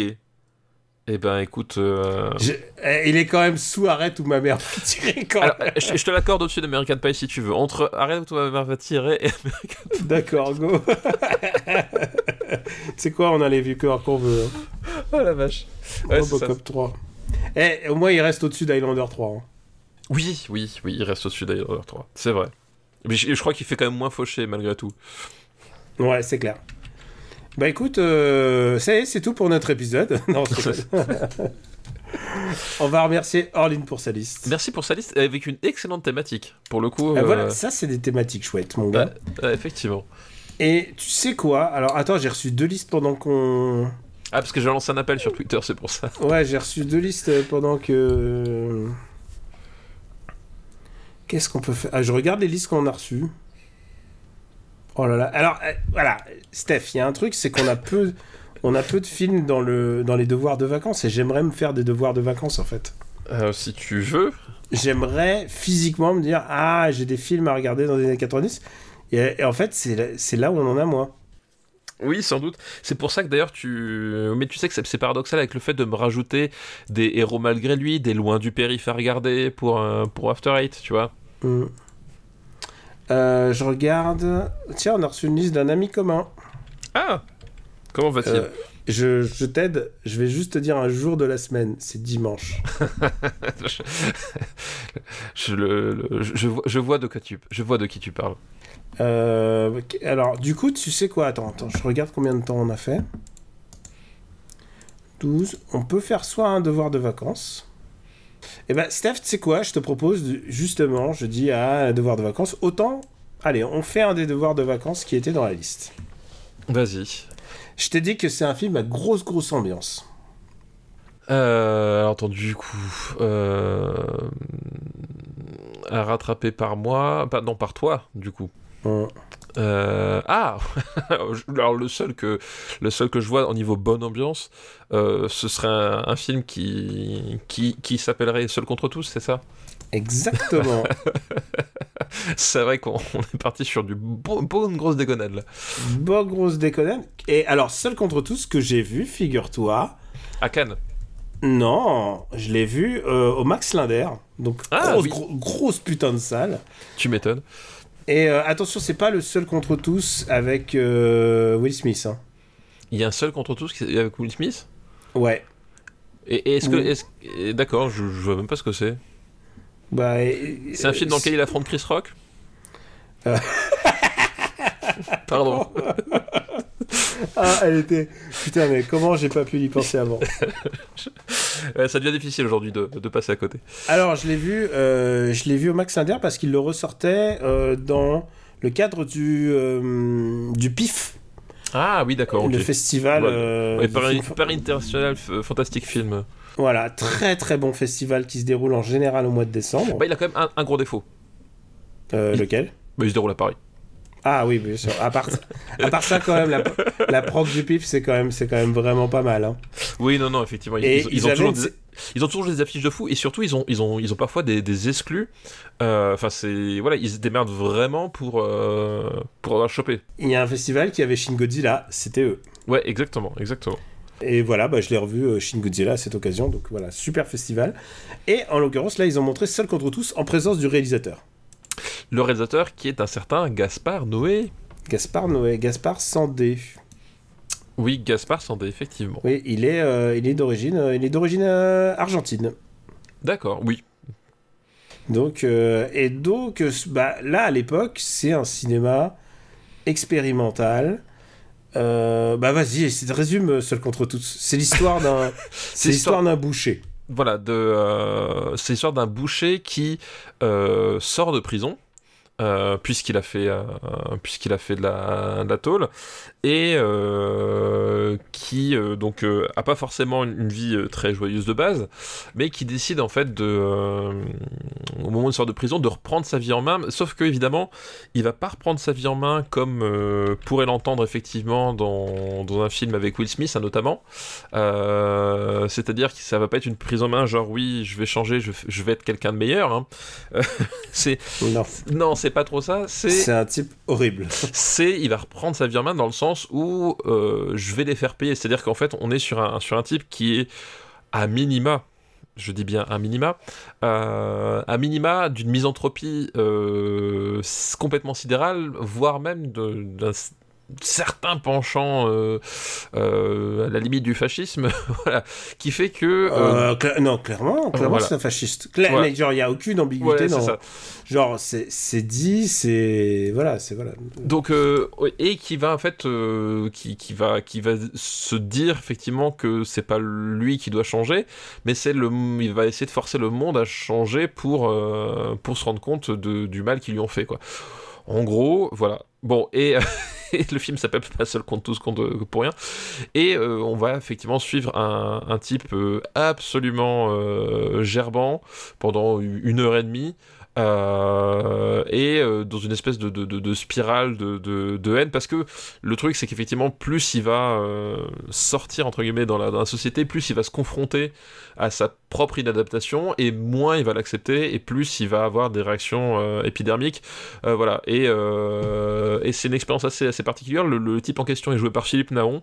Et je pense que quand tu veux jouer un mec malaisant et détestable il n'y a pas meilleur que Philippe Naon. En termes de casting c'est un c'est une réussite totale. Euh, voilà. Et c'est un film qui euh, du coup euh, distille de la bile tout le long quoi. Voilà, c'est un mec horrible. Il n'y a, y a aucune ambiguïté là-dessus. Et, et, pour être sûr que tu l'aies bien compris, à la fin, euh, en plus du fascisme, il rajoute un peu l'inceste. Il rajoute, bah, c'est un des cœurs effectivement, parce que on, on, on apprend qu'effectivement, euh, il, il, enfin, lui a été euh... not, all, not all fasciste, bien sûr. Mais... Voilà, not, all fasciste, mais lui, il a été victime d'abus sexuels et que on apprend qu'il a une fille qu'il a qu'il a abandonnée, mais on apprend que, bah, bref, voilà, je vous laisse, je vous laisserai découvrir, mais. Et c'est un film assez choc en fait, même aujourd'hui tu te dis comment tu fais pour réaliser un film comme ça, quoi.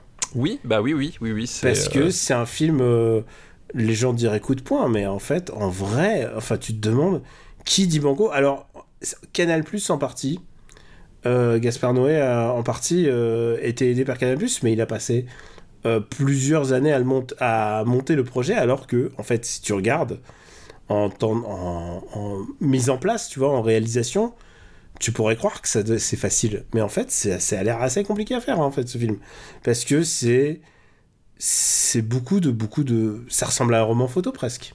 Oui, bah, bah, d'ailleurs le film commence par des images fixes. Euh, mm. Voilà. Effectivement, on est sur un, sur un style. Enfin, l'idée directrice de Gaspard Noé euh, sur ce film-là, c'est vraiment l'économie, c'est-à-dire que euh, c'est trouver l'angle de caméra parfait pour la scène et s'y tenir le plus possible. C'est-à-dire qu'effectivement, euh, c'est un film qui va très peu découper ses dialogues, euh, qui va utiliser pas mal de, de travelling pour suivre le personnage, de travelling uni, enfin voilà, de, assez long, etc. L'idée, c'est que c'est à chaque fois, on va essayer de, de, de, moins décomposer possible l'espace et trouver un angle euh, auquel on va, se tenir et euh, faire en sorte que la, scène vive pour lui donner ce côté, bah, pour augmenter le malaise. L'idée c'est augmenter le malaise, c'est qu'effectivement, tu t'arrives jamais à savoir quand va se terminer la scène et jusqu'où elle va aller en fait. C'est surtout ça. Euh, il y a vraiment ce côté cocotte minute qu'il essaie d'entretenir avec sa sa, sa, sa, sa, mise en scène. Euh, voilà il, a, il, a, moins le côté acrobatique qu'on va lui connaître euh, par la suite hein, dans, ses, dans ses derniers films notamment.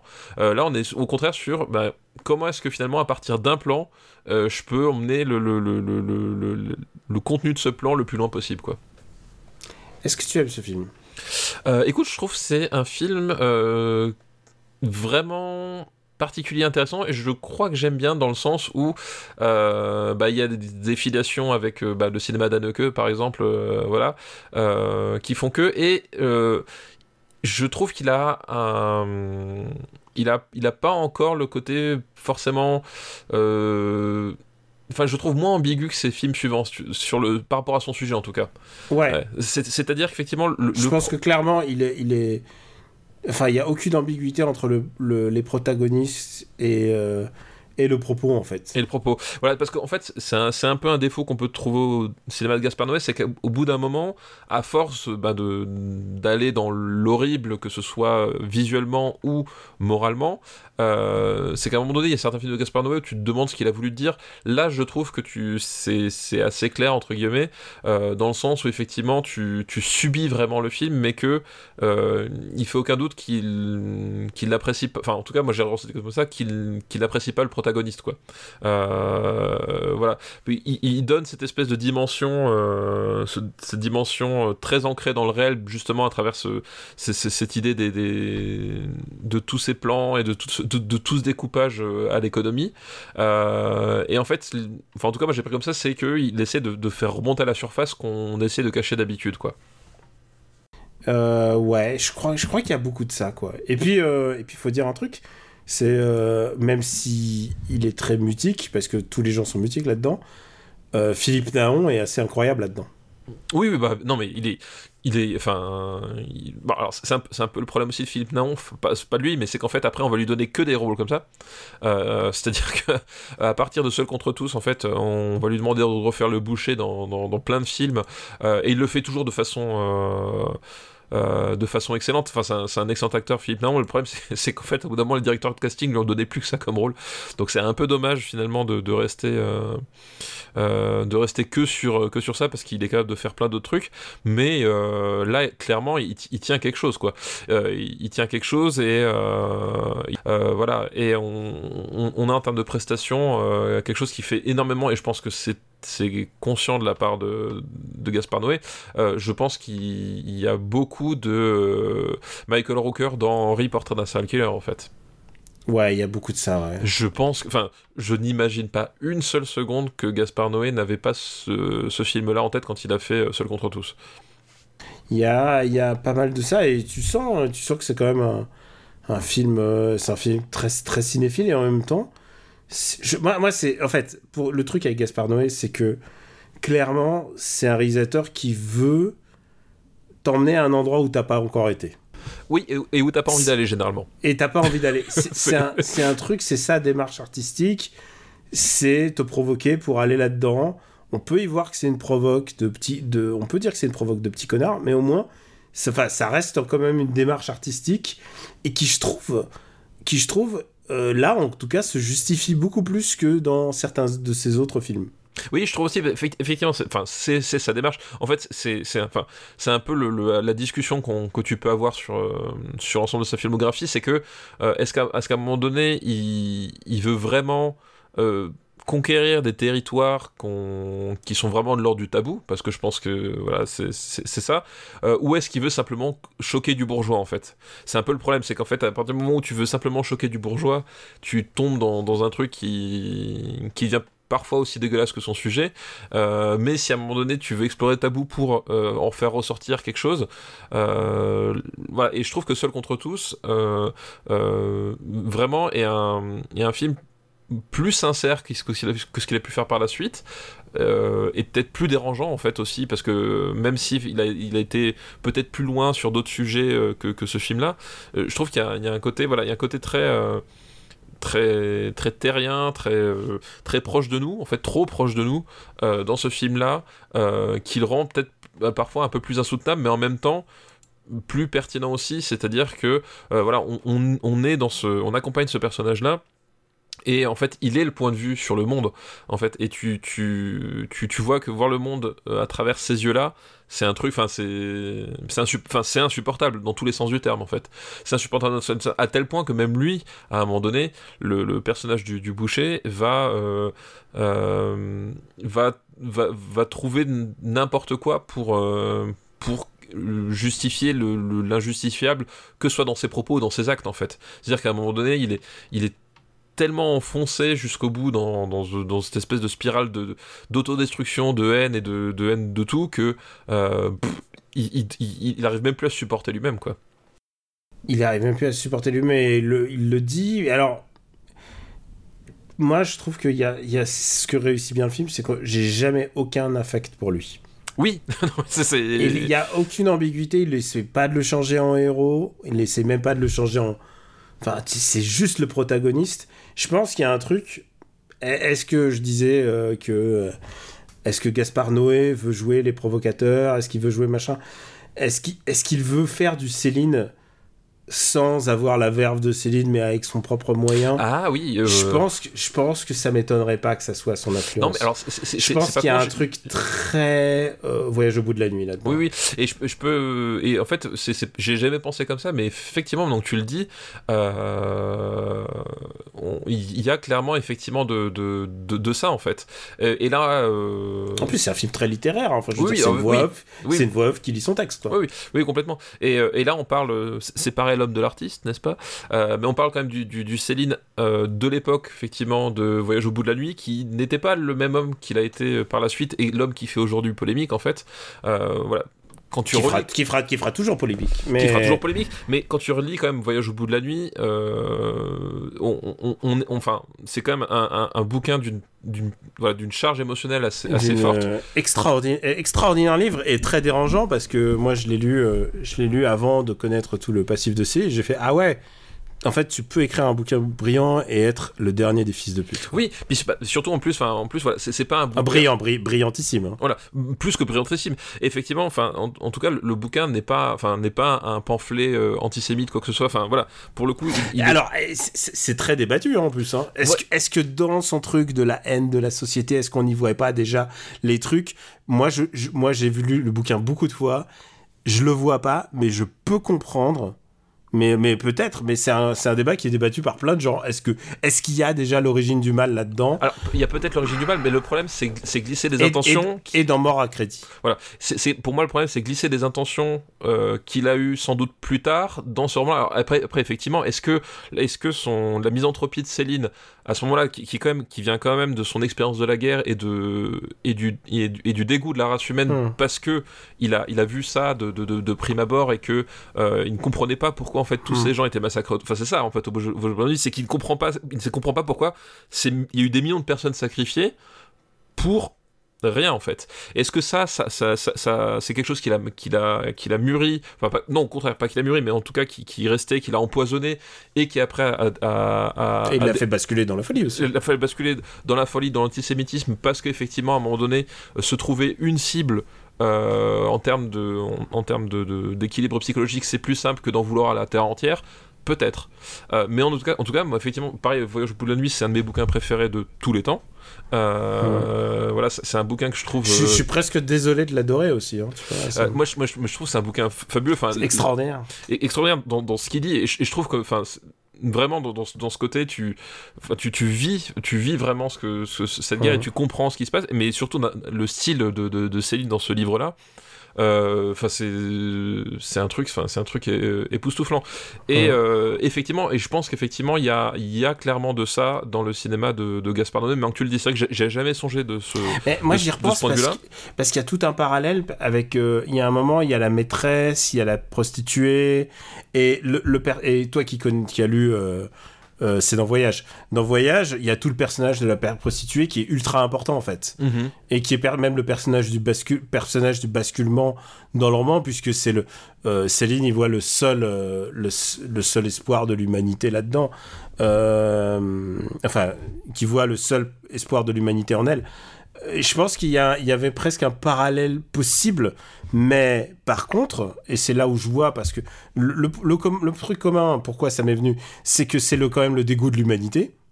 Oui, bah oui, bah, mais, par contre, mais par contre, avec Céline, vu qu'il est le protagoniste lui-même, je pense qu'il y a quand même une porte de, de sortie à son personnage, alors que là, de manière absolument sans aucune équivoque, il n'y a aucune porte de sortie pour le personnage. Non, non, effectivement, il n'y a aucune porte. C'est c'est c'est c'est un, sale fils de pute. Euh, pardon, désolé, j'utilise beaucoup de gros mots et je suis désolé si les enfants écoutent. Mais en même temps, qu'est-ce qui nous écoute parler de seul contre tous C'est ça. c'est ça, exactement. Non, mais, effectivement, t'as raison. Effectivement, chez Céline, effectivement, bah, comme c'est l'auteur principal, et que malgré tout, en fait, euh, ce qu'il faut voir, c'est que dans Le Voyage au bout de la nuit, c'est que le, le, dégoût de l'humanité inspiré à, à Louis Ferdinand Céline euh, dans ce bouquin-là vient du fait qu'à la base, il n'imaginait pas que l'humanité. Enfin, c'est-à-dire que c'est un, c'est presque un, espoir déçu en fait, qui, fait naître le dégoût de l'humanité dans, du personnage. Et du coup, tout le tout l'enjeu, c'est à un moment donné, euh, est-ce que euh, il va réussir à retrouver quelque part ce, ce goût? C'est-à-dire qu'il cherche c'est une espèce de quête euh, perdu presque d'avance de, de se dire est-ce qu'à un moment donné je peux peut-être retrouver foi en l'humanité à travers quelque chose, oui ou non, euh, et notamment à travers les personnages qu'il rencontre, notamment la prostituée, etc. Mais il y, a, il, y a, il y a cette quête un peu inconsciente. Là, c'est pas du tout le cas, c'est effectivement le personnage de, euh, comme je dit, le personnage de, du boucher de, de euh, joué par Philippe Naon n'a aucune volonté, enfin, n'a aucune volonté de remise en question, n'a aucune volonté, enfin, euh, et, même en fait, tu, tu, tu, tu, sens que dès le départ, avant même d'aller en prison, euh, ce type-là était est né pour détester la, terre entière en fait. Euh, et ce qu'il y a d'intéressant aussi dans, dans Seul contre tous, dans le processus de déshumanisation, c'est que 90-95% des personnages n'ont pas de nom ce sont des fonctions. Oui, euh, euh, l'autre c'est boucher. Enfin, voilà, il y, a. Il y a la prostituée. Il y a la prostituée. Euh, voilà, l'un des seuls personnages. Il y a l'agent immobilier. Enfin, tu vois, il y a voilà, il y a Je crois que sa fille a un nom. Voilà, et c'est ce que j'allais dire. Et, l'un des rares personnages. Je, je crois pas que c'est soit le seul, mais je crois que l'un des rares personnages à avoir un nom, une identité, et donc une humanité, c'est sa fille en fait. Euh, et ça, effectivement, enfin, ça, je pense que c'est hyper important en termes de, euh, de, lecture du film, compréhension du film. C'est-à-dire que euh, quelque part, tu peux, tu peux dire que pour ce personnage-là, le seul, on va dire, îlot d'humanité qu'il y, a, qui a dans le film, c'est sa fille. Et en même temps, euh, il va détruire cet îlot d'humanité. Euh, voilà, enfin, c'est-à-dire que ce type-là, c'est une espèce de force destructrice euh, qui, qui, qui, qui, va détruire, démolir tout ce qu'elle, tout ce qu'elle, tout ce qu'elle voit, tout ce qu'elle touche. voilà, c'est. Bon, bah écoute, je pense qu'on a, on a pas mal parlé de ce film déjà. Et ça nous évitera de reparler de la fin. Voilà, exactement. Mais oui, c'est un film complexe. Et c'est un film. Euh, et par contre, genre, c'est, je me suis pris un peu une claque. Euh, et toutes ces années après. Alors, c'est marrant parce que, justement, euh, en le revoyant, Gaspard Noé, donc il le revoyait sur le grand écran, il a dit Moi, ce que je vois, c'est tout ce qu'on peut plus faire aujourd'hui. Et c'est pas. Et ce qu'il veut dire, c'est pas le. On peut plus rien dire. Il dit non, non, on peut juste pas filmer les rues pareil parce qu'il y a, par exemple, sur les trottoirs, il y a des barrières, il y a des trucs, il y a plein d'obstacles en fait. Et il filme la transition banlieue-Paris, tu sais, il y a des rues, tout à fait, ouais, espèces de, couloirs perdus, on dirait les portes, on dirait les murs d'un pénitencier en fait. Ouais, et c'est ça, c'est que quand il filme la ville, t'as l'impression que c'est un, pénitencier quoi. Et par contre, tu m'enlèveras pas de l'esprit, euh, puisqu'on pour finir sur le parler avec, je pense que c'est que ce soit Mort à, mort à crédit, euh, Voyage au bout de la nuit, ou, ou Seul contre nous, je pense que c'est des œuvres de, de gros misanthropes quand même. Ah non mais non mais c'est c'est pas un jugement adressé à Caspano mais je pense que c'est clairement il est enfin genre il est il est sur une autre sphère de réflexion quoi. Non non mais complètement c'est c'est enfin c'est un film misanthrope euh, c'est un c'est un film misanthrope euh, voilà euh, complètement mais qui encore une fois ne cherche pas à s'identifier et à nous faire identifier à son, son personnage. C'est clair. Au moins, je le remercie pour ça. Au moins, il, me donne quelqu'un à détester. Voilà. Et, et, et, je pense que justement, le, le, le, à mon avis, le propos justement de Gaspard, Gaspard Noël là-dedans, c'est que pour lui, le personnage du boucher, il est même au-delà de la misanthropie, c'est-à-dire que euh, il, il, est, il est pas la solution à la société pour euh, ne plus devenir misanthrope. C'est-à-dire qu'en fait, c'est qu'à un moment donné, euh, la misanthropie, quand tu la pousses jusqu'à l'extrême, ça, conduit à, ça conduit à ça en fait. Et, euh, et ce qu'il va faire, tout ce qu'il va faire, c'est c'est injustifiable, inqualifiable, euh, voilà. Et tu tu peux pas vivre comme ça quoi. C'est clair. Où est-ce qu'on va le classer? Seul contre. Je pense qu'on a bien compris notre notre positionnement moral par rapport à ce film. Non, mais voilà, moi, je, et par rapport à Céline. Et, par rapport à Céline. Euh, non, mais c'est un, voilà, c'est un, un, film euh, que je trouve, voilà, c'est à mon sens le. c'est son meilleur film. Pour moi. À mon sens, c'est le meilleur film de Gaspard Noé. Je suis d'accord aussi. Euh, je suis d'accord aussi. Hum... Alors, je regarde. Euh... Alors par rapport à Funny Games, moi je trouve Funny Games. Euh, Ah, au-dessus, Funny toi- Games, il est encore plus radical, je pense. Voilà, toi je sais que tu n'aimes pas Funny Games, mais moi je trouve que c'est, un film euh, justement qui est d'une une radicalité encore plus, euh, plus, plus, plus, plus folle et plus dingue. Voilà, pour euh, moi Ouais, personnellement. mais je crois que Funny Games, il, il brise l'ultime tabou quand même. hein. bah, bah, c'est son intérêt. Et c'est exactement.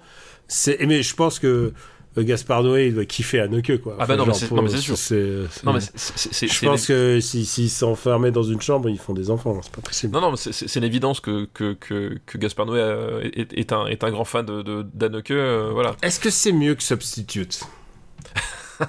Ouais, c'est mieux que Substitute, quoi.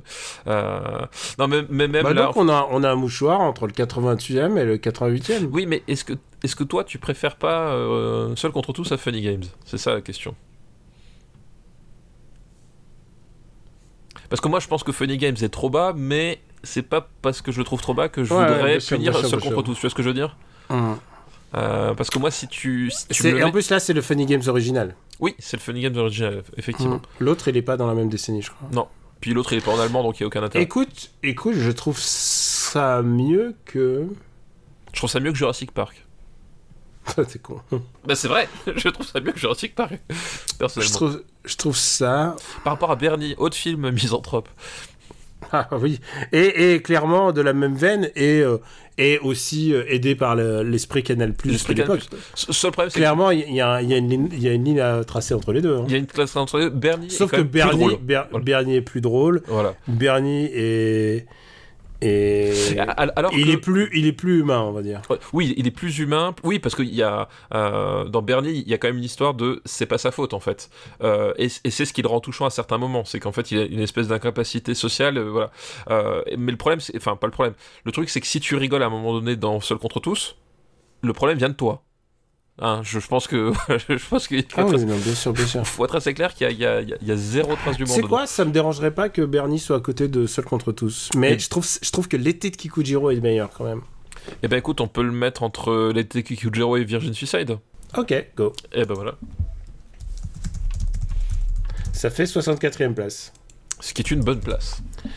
Est-ce que, je regarde le temps, est-ce qu'on a le temps de faire une Ah, on est un peu short quand même. hein. Euh, on est un peu short. Alors, si t'as une liste avec un seul film ou. euh, Alors, j'ai une liste euh, avec deux films et on peut les faire vite, hein, si tu veux. Eh ben écoute, Banco. Attends, attends, je regarde. Je regarde, je regarde parce que je suis en train parce que tu sais en fait Itineris, il nous envoie 15 000 listes et en fait c'est en c'est en liste. C'est à faire quoi Il faut que je clique sur le genre il faut que je les je les développe. Non, on va pas faire Toy Story maintenant. Euh, Pas vu de toute façon, je sais pas ce que c'est. ouais, je sais pas ce que c'est. En plus ils sortent la suite là. Je foutre. Ouais, pff, ça intéresse qui Franchement, personne. Hum. Bah écoute, ça, va, ça, ça va peut-être me rajouter un devoir, au moins un devoir de vacances. Et il y a un film qui est un peu naze. Donc, on- Eh, bah, c'est quoi? C'est l'épisode. euh, Ouais. pff. Pff. Allez, est-ce qu'on se lance Est-ce qu'on se lance Est-ce qu'on se lance? Allez, go. Allez, go. Euh, c'est une liste qui nous est envoyée par Itineris. Merci les Itineris pour, pour ta 15 liste. 000, 15 000 listes qui nous Ça, envoient. c'est clair. Et il s'appelle Arts martiaux, les films qu'on n'a pas envie de revoir. Oh, c'est- alors déjà, c'est une bonne thématique. Et alors, il y en a un que j'ai pas vu euh, dans ces films d'arts martiaux. Et je crois que c'est un film avec Steven Seagal qui s'appelle Menace toxique. Ah, t'as pas vu Menace Toxique? C'est Oh, bien. c'est- C'est très très bien Menace Toxique. c'est très très très très bien. c'est- Alors, ce qui est drôle, c'est que euh, je me suis refait euh, des Steven Seagal là euh, ce, le week-end week-end dernier quoi. Ah, c'est vrai? Ouais. ouais. Ah, donc peut-être tu l'as en DVD pour me l'envoyer? Euh, non, parce que j'ai vu ce- ceux qui étaient sur les plateformes. Donc sur Disney un sur Disney et l'autre sur Netflix. Mais ceci dit, Menace Toxique est peut-être sur Disney euh, je sais pas, faudrait vérifier. Non, c'est une de Steven Seagal sur Disney Ah bah il y a, il y a au moins euh, comment il s'appelle euh, euh, désigné pour pour mourir que, qui est sur Disney parce que c'est celui que j'ai regardé. Ah, d'accord, ok, bah écoute. Eh bah écoute, alors d'abord, attends. Maintenant, sur notre nouvelle liste, je peux faire 90 et hop, on a gravé. On a gravé. Comment il s'appelle? Seul contre tous. Seul contre tous. Tac. Ah, c'est super, putain, mais c'est mortel comment il nous a fait un truc. Il nous a fait un truc, mais incroyable. De... C'est trop beau. Je sais pas si tu regardes la liste des devoirs de vacances, mais tu cliques sur les trucs et ça prend des couleurs différentes et tout. Mais c'est un génie, euh, c'est un génie. Je le remercie encore. Le talent. Euh, le talent, nos, nos- nos auditeurs ont du talent. Alors il y a un deuxième film de- d'arts martiaux qu'on va, on va, je pense qu'on va passer assez vite. C'est un biopic qui s'appelle Dragon, l'histoire de Bruce Lee. Oh, pff. Oh la vache, ah oui. Et, et alors tu sais quoi, je me souviens de- du moment où euh, Dragon, l'histoire de Bruce Lee, quand je l'ai vu en salle, j'étais avec un ami euh, et il y avait une salle de ciné et moi je lui ai dit ouais. euh, il y a, on avait le choix entre Dragon, l'histoire de Bruce Lee et Beethoven qui sortait en même temps. tu vois, tu vois la grande époque, gros ciné à l'époque. Ah la vache. Et Euh. je sais, il m'a dit, il m'a dit ouais, mais euh, Dragon, on voit, on voit bien que c'est pas Bruce Lee, il a pas la même gueule. Alors oui, parce que c'est le principe d'un biopic en fait. Ouais. Alors, bon, voilà, c'est pas ouf. Euh, non, c'est pas ouf. Déjà, un- ce qu'il faut savoir, c'est que c'est un film de Rob Cohen. Euh, Rob Cohen, donc, il va s'illustrer pour créer Fast and Furious. Euh, Pour créer Fast and Furious, hein, voilà. Oui, oui, c'est voilà, pour, pour créer celui qui va faire le 1 et qui va euh, le 2 peut-être aussi, je sais plus. Euh, Non, je crois pas qu'il fait le 2.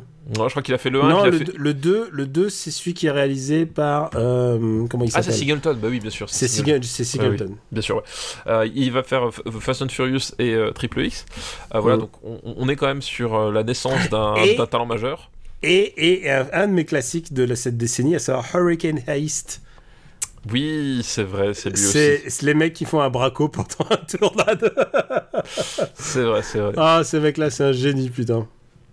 Euh, et donc du coup, voilà, ça, ça va nous. C'est un biopic sur, euh, sur Bruce Lee.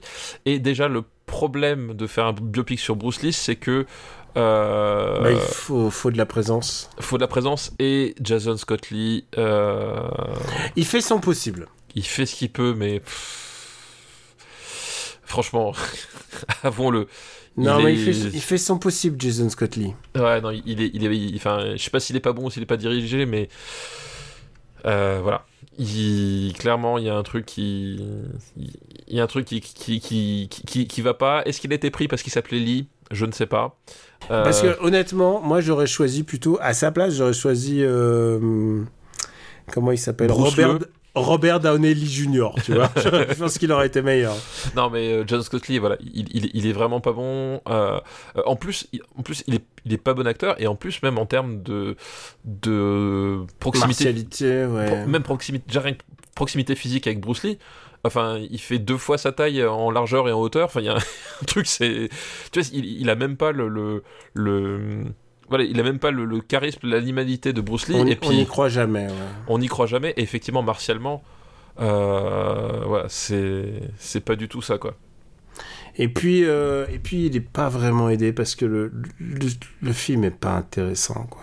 Bah, le film est pas intéressant. Il essaye de recréer des scènes et tu sais quoi, recréer des scènes de, de films de Bruce Lee, c'est un peu casse-gueule. C'est c'est un, peu- c'est un peu casse-gueule. Et puis les, les scènes rajoutées, enfin, c'est en termes de de- d'écriture et de, de martialité, c'est extrêmement extrêmement gênant. Enfin, c'est euh, vraiment les les, les, les, trucs les bastons euh, super découpés, c'est-à-dire qu'il donne un coup, tu vois pas vraiment le coup parce qu'il sait pas vraiment le battre. Tu passes euh, sur l'angle opposé où tu vois pas trop grand-chose et puis il, bascule. Enfin. C'est euh, laborieux. Euh, en plus, honnêtement, ça t'apprend. Enfin, ça t'apprend vraiment pas grand chose en termes de. voilà, Qu'est-ce que tu sais de plus sur Bruce Lee par rapport à. Ah, alors, concernant des biopics euh, Bruce Lee, je préfère, je préfère tous les films d'Ip Man à ça. Oui, oui, non, et je préfère c'est- Ip Man Z aussi. hein. Non, mais clairement. euh, Voilà. Ah, je t'ai dit qu'on allait aller vite sur celui-là hein, parce que euh, c'est vraiment, parce que c'est vraiment pas bien, quoi. Non, non, c'est vraiment pas bien. euh, effectivement, c'est- un film d'un martien qu'on préfère oublier. Je pense que c'est c'est la, la thématique, la liste est, est- est pile dedans. Ouais, c'est vraiment. Je vois pas quoi dire à part que. Bon, en fait, le truc, c'est que c'était le film que tu louais dans le vidéoclub parce que tu te dis, ah, tiens, un Bruce Lee que j'ai Ah pas tiens, vu. Bruce Lee que j'ai pas vu. Et... Ouais, et tu tombes là-dessus, tu fais, waouh, plus jamais, quoi. Non, ouais, c'est c'est caca. Voilà, donc euh, non, c'est très Excusez-moi d'être radical, mais bon, on va classer. Redis-moi le titre euh, du film, c'est Bruce Dragon, Lee. l'histoire de Bruce Lee. Putain, mais Dragon, putain, c'est nul. Voilà. C'est vrai que la jaquette, Bah, sur la jaquette, il y a un coup de pied sauté. voilà, tu pourrais croire. voilà, c'est ça. Euh, coup de pied volant non identifié. non, non, ouais, puis. Puis tu vois, Ouais. c'est- pareil, tu, tu- ils font un film sur Bruce Lee. Alors ils, ils- ils évitent soigneusement les circonstances de sa mort parce qu'il y avait, il- voilà, il y avait tout le délire. Ah sur- non, non, mais euh, il y a rien d'intéressant. Il y a Robert Wagner qui joue dedans en plus. Ah oui, c'est vrai, exact. Mais tu sais, parce qu'il y avait tout le délire sur il a été tué par la mafia, machin. Donc ils s'engagent pas là-dedans. Pourquoi pas, admettons. Euh, par contre, ils, ils font un film sur la vie de Bruce Lee et en fait tout le, bah, tout l'aspect justement euh, philosophique et puis même le, le- le positionnement de de, de l'émigré, euh, enfin de, de famille d'émigrés chi- chinois, etc. Je passe complètement en coup de vent alors, alors que c'est quand même, enfin son, son esprit revanchard naît quand même de ça. Est-ce que je, peux, je peux déjà mettre, poser une- Je pense que je préfère le grand tournoi. Oui, je pense que je préfère Et le grand tournoi, on est déjà dans les 250 presque. Euh, il est où le grand tournoi? Attends. parce que je- 247, je viens de vérifier. 50 ouais, bah oui. Euh, Est-ce que je... est-ce que c'est je préfère Est-ce que Kickboxer je 2 c'est plus drôle. Kickboxer 2. C'est plus drôle. Power Rangers, le film il est vraiment dégueulasse. C'est le premier film. Hein. Euh, ouais, bah écoute, entre Kick- Kickboxer 2 et Power Rangers le film, voilà. Comme ça c'est Voilà. Ah, c'est Non, mais- vraiment. C'est un film qui sur tous les aspects passe complètement à côté de son sujet en fait. Euh, Ouais, ouais, non, c'est vraiment pas bon. Je me souviens juste que celle qui jouait son épouse était très jolie. Bon, c'est Voilà, quoi J'avais j'avais- j'avais 16 ans, il ça, fallait, essayer de trouver Lorraine Oli. Euh, j'avais fallait essayer de trouver quelque chose, quoi. Parce que je regardais. euh, je regardais- J'avais ma vie qui défilait. c'est ça. Et le dernier film de sa liste, t'as vu, hein, on est allé vite. On allait vite effectivement. Et le dernier film de sa liste, c'est Miss Karate Kid. Un chef-d'œuvre. Un, alors, chef-d'œuvre, et alors, je, tu je sais m'engage, quoi la rédaction s'engage. Tu sais quoi Par hasard, j'en ai vu le début aujourd'hui, puisqu'il était euh, dans ma machine à regarder du cinéma. Et euh, en fait, je venais de finir de regarder un documentaire. Ah, il s'est enclenché paf, tout de suite. Il s'est enclenché sans doute. C'est bon, sais. Sans doute, ça devait être euh, pas Miss Karate Kid, mais le titre VO. The Next Karate Kid. The Next Karate Kid, qui était juste, ça devait être The, et le- l'autre Ouais, film c'est The. Et on venait de finir le documentaire, et elle me dit, mais c'est quoi le truc qui commence avec un, un truc militaire Parce que ça commence sur un, pas un enterrement Oui. militaire ou une cérémonie, ouais. C'est ça, c'est qu'en fait, effectivement, le, le film, donc de, de ce film-là, euh, euh, on on n'a plus euh, Daniel Larusso, on passe à un nouveau personnage, donc Miss Karate Kid. Par contre, il y a toujours Pat Morita dans le rôle de Monsieur Miyagi. Euh, voilà, euh, où en fait Monsieur Miyagi se rend à l'enterrement d'un de ses camarades euh, de, de, de, de guerre, en fait, voilà, Ouais. un, un- un soldat qui Un a fait vétéran. guerre, un vétéran. Et du coup, lors de l'enterrement, il, il prend, enfin, il, il se remet en contact avec la, la famille de son, de, de- de son ancien camarade, et il se trouve que la, la fille, voilà, a des, a des problèmes. Donc la fille est jouée par Hilary Swank. Euh, Elle, se, elle se fait bully, évidemment. voilà, on, ne se- on ne se souvient pas, mais c'est Hilary Swank qui joue dans Miss Karate Kid. Elle se fait bully et elle, euh, elle va apprendre avec Monsieur Miyagi à se défendre. Mais le truc qui est génial, Elle a eu un Oscar, hein, Hilary Swank. pas pour ce film-là, mais elle a eu. oui, doucement. Non, le truc qui est génial, c'est que le lycée. euh, moi, je, je, je- je vous le dis tout de suite, j'adore Miss Karate Kid pour les mauvaises raisons, de la même façon que t'adores Robocop 3.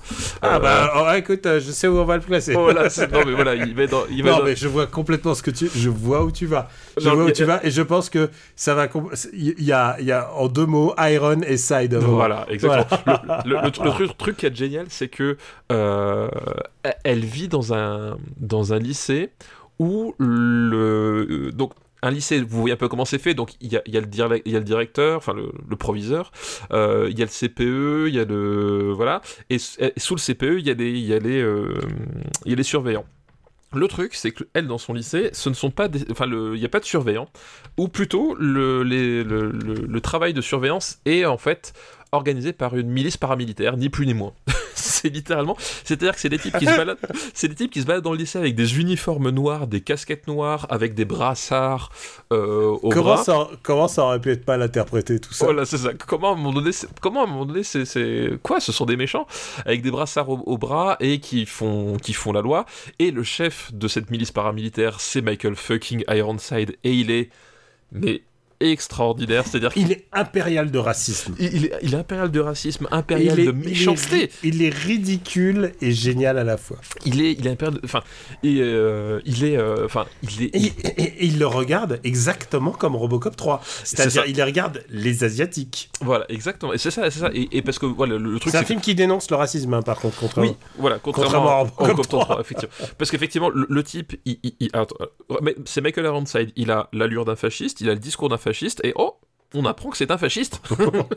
Bizarrement. Incroyable. et tu sais, en plus, ce qui est génial, c'est qu'au début, il essaie de- d'être sympa. Il fait le faux sympa, genre, Oui. mais oui, tout va bien se passer. Et en fait, pas du tout. Il- lui, il est là pour te, pour te foutre en l'air.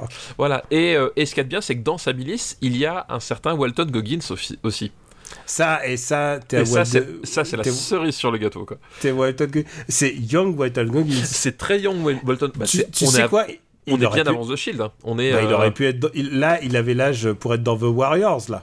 Oui, c'est ça, c'est ça, c'est qu'on on- est pratiquement 10 ans avant The Shield, euh, donc il, il débarque avec, ce- avec ses- son râtelier tout neuf, euh, et il joue un, un miliste, euh, enfin un fasciste d'une milice paramilitaire qui, qui maintient l'ordre dans un lycée. lycée. Enfin, c'est enfin, rien que de le dire, je, je suis aux anges en fait. Et donc évidemment, Alors, eh, eh, alors, on met le warning comme on a fait pour Robocop 3. Euh, Quand tu dis Théodore, oh, oh, non, oui, jamais on vous. Non, on, on se fait pas d'illusion sur la nullité Non, de non, tout ce dont on est en train de parler. c'est ça, c'est enfin, pour moi, Miss Karate Kid franchit cette espèce de barre du merveilleux dans la nullité en fait. Euh, euh, parce que on, évidemment, elle va, va continuer de se faire bu- bully et elle va être visée par ces types-là. En plus, elle, se- elle, elle, elle s'en euh, elle se lie d'amour avec un, un aspirant fasciste, mais qui a quand même des, des doutes. Genre, Hmm, est-ce que tous les asiatiques ne seraient, ne seraient pas forcément tous des voleurs? Je ne sais pas. Euh, voilà. Et évidemment, comme elle, euh, elle va être le, facteur qui va le, sortir de cette milice, eh ben, ils, vont la détester encore plus. Enfin bref, euh, voilà. Euh, et euh, donc, c'est- des rebondissements complètement débiles, ça prend des proportions. euh, complètement absurdes. Euh, littéralement, le film se termine, ils font un duel à mort sur les quais euh, en se balançant des bagnoles enflammées au visage. Enfin, c'est- ça n'a aucun sens. Euh, et en plus, je pense que martialement, Maître Miyagi, euh, c'est le moment où il est le. Parce que c'est lui en plus qui se bat à la fin. Oui, Yuki se bat et, et il, est, il est très diminué. Enfin, je, je pense qu'en Il est, il est- il est Morita, très, il- Pat il Morita, est il meurt. très très vieux là. Il est, Ouais, Pat Morita, je crois pas qu'il a fait beaucoup de films derrière hein, parce qu'il commence à être euh, je- vraiment très vieux. Je crois qu'il a fait, euh, il a, hum, il a fait des petits rôles. On le voyait, on le voyait surtout en caméo. C'est ça, tu le voyais de- au caméo. Mais mais euh, où c'était induit que tu le reconnaissais parce que c'était Maître Miyagi. C'est ça, voilà. Mais genre euh, dans Marié deux enfants, il y a un épisode où il apparaît. Tu vois, il faisait des trucs comme ça quoi. Si, il, il fait, il fait une, il fait une apparition. Je m'en souviens maintenant. Il fait une apparition dans, euh, dans Aniki de, de, de Kitano. C'est vrai, mais Il bon, très légère. hein. Voilà, il, il il il fait littéralement, c'est-à-dire qu'il il y a des types au- autour d'une table, un de ces types, c'est c'est Pat Morita, quoi. Donc, euh, voilà, mais il, il fait plus que ça, c'est-à-dire que là, effectivement, euh, martialement, on lui demande de le faire, mais tu, tu, tu sens que c'est, il est plus, euh, euh, il est plus là. Et Hilary Swank arrive à être Ah, déjà dans le 3, c'était pas ouf. hein. et, et là, Hilary Swank, elle arrive d'être martialement encore moins bonne que euh, Ralph Macchio, ce qui est quand Ouais, même un exploit assez Faut- extraordinaire. Faut dire qu'elle elle suit le cursus rapide, alors que Ralph Macchio, l'entraînement, ça dure longtemps. C'est vraiment, vraiment mis en scène. Il y a des trainings montages. Elle, on lui demande tout de suite de savoir se battre C'est ça, t'as t'as contre moins, les bullies, ouais. Enfin, c'est pas. Voilà, mais ça, joue très mal, ça se bat très mal, euh, euh, c'est écrit n'importe comment. Enfin, je veux dire, moi, je n'en reviens pas qu'un type ait dit ouais, euh, on va- combattre une milice paramilitaire dans un lycée. Je, ne comprends même pas comment. À un moment donné, un type a dit ouais, c'est trop bien, prends 4 millions de dollars et fais-le. Tu vois, ça n'a aucun sens. Euh, et ça ne déçoit jamais par rapport à ce voilà, le, le- comme disent euh, nos camarades de Nanarland, le pire n'est jamais décevant. Bah, c'est ça quoi. Euh, on est dans une espèce de nanar cosmique où tout est débile et tu, tu, tu regardes avec une espèce de, de fascination mortifère en te disant est-ce que la prochaine scène va, être, va réussir à être encore plus débile que, la, que celle que je viens de voir? La réponse et est oui. puis, et La puis réponse est oui. n'oubliez pas que quand quelque chose est débile et que, et que Michael Ironside te sourit, c'est toujours. c'est qu'il est en train de creuser ta tombe. C'est ça, exactement. Donc, euh, ouais, non, c'est. C'est. quel film Je pense que le, le, le- le- l'univers peut s'écrouler sur lui-même. euh, et il, il nous restera Miss Karate Kid à la fin. Ouais. Alors, bah, on va le classer alors peut-être. Ah bah oui, on va le classer. oui. Où on a mis Robocop 3 Euh, là, 235 là. Hop. Oh putain, qu'est-ce qu'il est bas Eh oui, qu'est-ce que tu crois? Alors, Mais c'est- Ça, c'est beaucoup plus bas que, Robocop 3. ça, hein. c'est- ça c'est je je préfère North Star quand même. Je préfère Double Team. Ah, je préfère North Star. Je préfère, je préfère Kickboxer 2 quoi. Euh... Ouais, mais est-ce que, est-ce que j'aime? Non, mais même à regarder, c'est pas super. hein. Non, non, non, non, c'est. euh, Il y a beaucoup de, de, de scènes un peu chiantes et Par tout. rapport à Beowulf Euh, où est-ce qu'il est, Beowulf? Ou Barbwire. euh... Et c'est le bas, hein, on est Ouais, sous ouais. les 250 là. Et moi, je- ma limite basse, je ne peux pas le mettre plus bas que Kazam quand même. Ok, d'accord. Bah, je pense que. Je- Écoute, je pense que c'est entre Wild Wild West et Barbwire. Écoute, vendu. Pour Miss Karate Tu sais pourquoi? Parce que je trouve que les costumes dans Wild Wild West sont mieux. c'est parfois ça tient à pas grand chose. ça tient pas grand chose. Miss Karate Kid. Mais tu sais, en même temps. Oh là là là. Et en plus, je pense que c'est le seul film non canon de, de la. Parce qu'en plus, il n'y a aucune référence à Ralph, Mac- à Ralph Macchio, il n'y a, rien. Non canon pour le moment. J'espère que dans Cobra Kai saison 5, Il y a euh, va y Fang débarque. il y a- Oui, il y a Hilary Swank qui va venir. J'espère. Moi, c'est mon, mon, mon vœu le plus cher, c'est que Hilary Swank débarque. Ah bah écoute, euh, peut-être, peut-être. Ou bien qu'il y ait une, une alliance entre Terry Silver et Michael Ironside. Mais ouais, il est trop vieux là, il peut plus le jouer. Non, mais oui, mais, mais- mais- non, il suffit qu'il débarque au bord du tatami, qu'il fasse hmm, avec un regard. moi, je suis content. Moi, moi Oui. tu m'offres ça, je suis content. Voilà. Eh bien écoute, euh, bah voilà, c'est notre épisode qui se termine aujourd'hui. On a fait. un long, un long épisode. Et ça a été beaucoup de ups, beaucoup de downs. c'est beaucoup d'émotions hein, dans ce premier épisode. Voilà, on est, on est passé par tous les, tous les spectres. Et on est repassé en mode euh, épisode long, donc c'est plus long à monter, mais bon, Eh, eh, eh, c'est mon job. C'est ça. Euh, Steph, est-ce qu'on remercie Tineris pour sa liste Merci pour ta liste, effectivement. Et euh, bah, qu'est-ce qu'on se fait maintenant? Bah, On se fait les On recos. se fait les recos. Bah, et du coup, Marocco, ça va être euh, pas compliqué. C'est euh, un film de Joseph Kosinski euh, qui s'appelle euh, Top Gun Maverick. Voilà, que j'ai vu pas plus tard qu'aujourd'hui euh, avec mes enfants en 4DX. Et je pense que c'est le film qui a été inventé pour la 4DX. Euh, C'est-à-dire que j'avais déjà vu des films en 4DX. J'avais vu notamment Mission Impossible Fallout. Mais là, l'astuce, c'est que Top Gun Maverick, ben, les scènes d'action, c'est que des poursuites aériennes. Et en fait, il n'y a rien de mieux comme support pour un- une salle avec des sièges qui bougent que des poursuites aériennes en fait. Euh, c'est que voilà quand, quand, quand C'est pas ta première expérience euh, Non, 4DX c'est pas une première, mais c'est que en fait quand les mecs se mettent des coups de poing, c'est une simulation, c'est-à-dire que tu te prends des coups de poing dans le dos, mais tu vois ils se prennent des coups de poing. Enfin tu vois il y, a pas ce côté alors alors que le siège qui bouge en même temps que l'avion, je trouve ça beaucoup plus immersif et surtout euh, dans, le- dans la dans la 4DX de, de Top Gun Maverick, ils utilisent beaucoup le, le tout ce qui est souffle d'air et de vent et, et ce qui est à mon sens le- l'effet le plus réussi de, de la 4DX en fait et j'ai et, et je trouve que ça fonctionnait super bien quoi.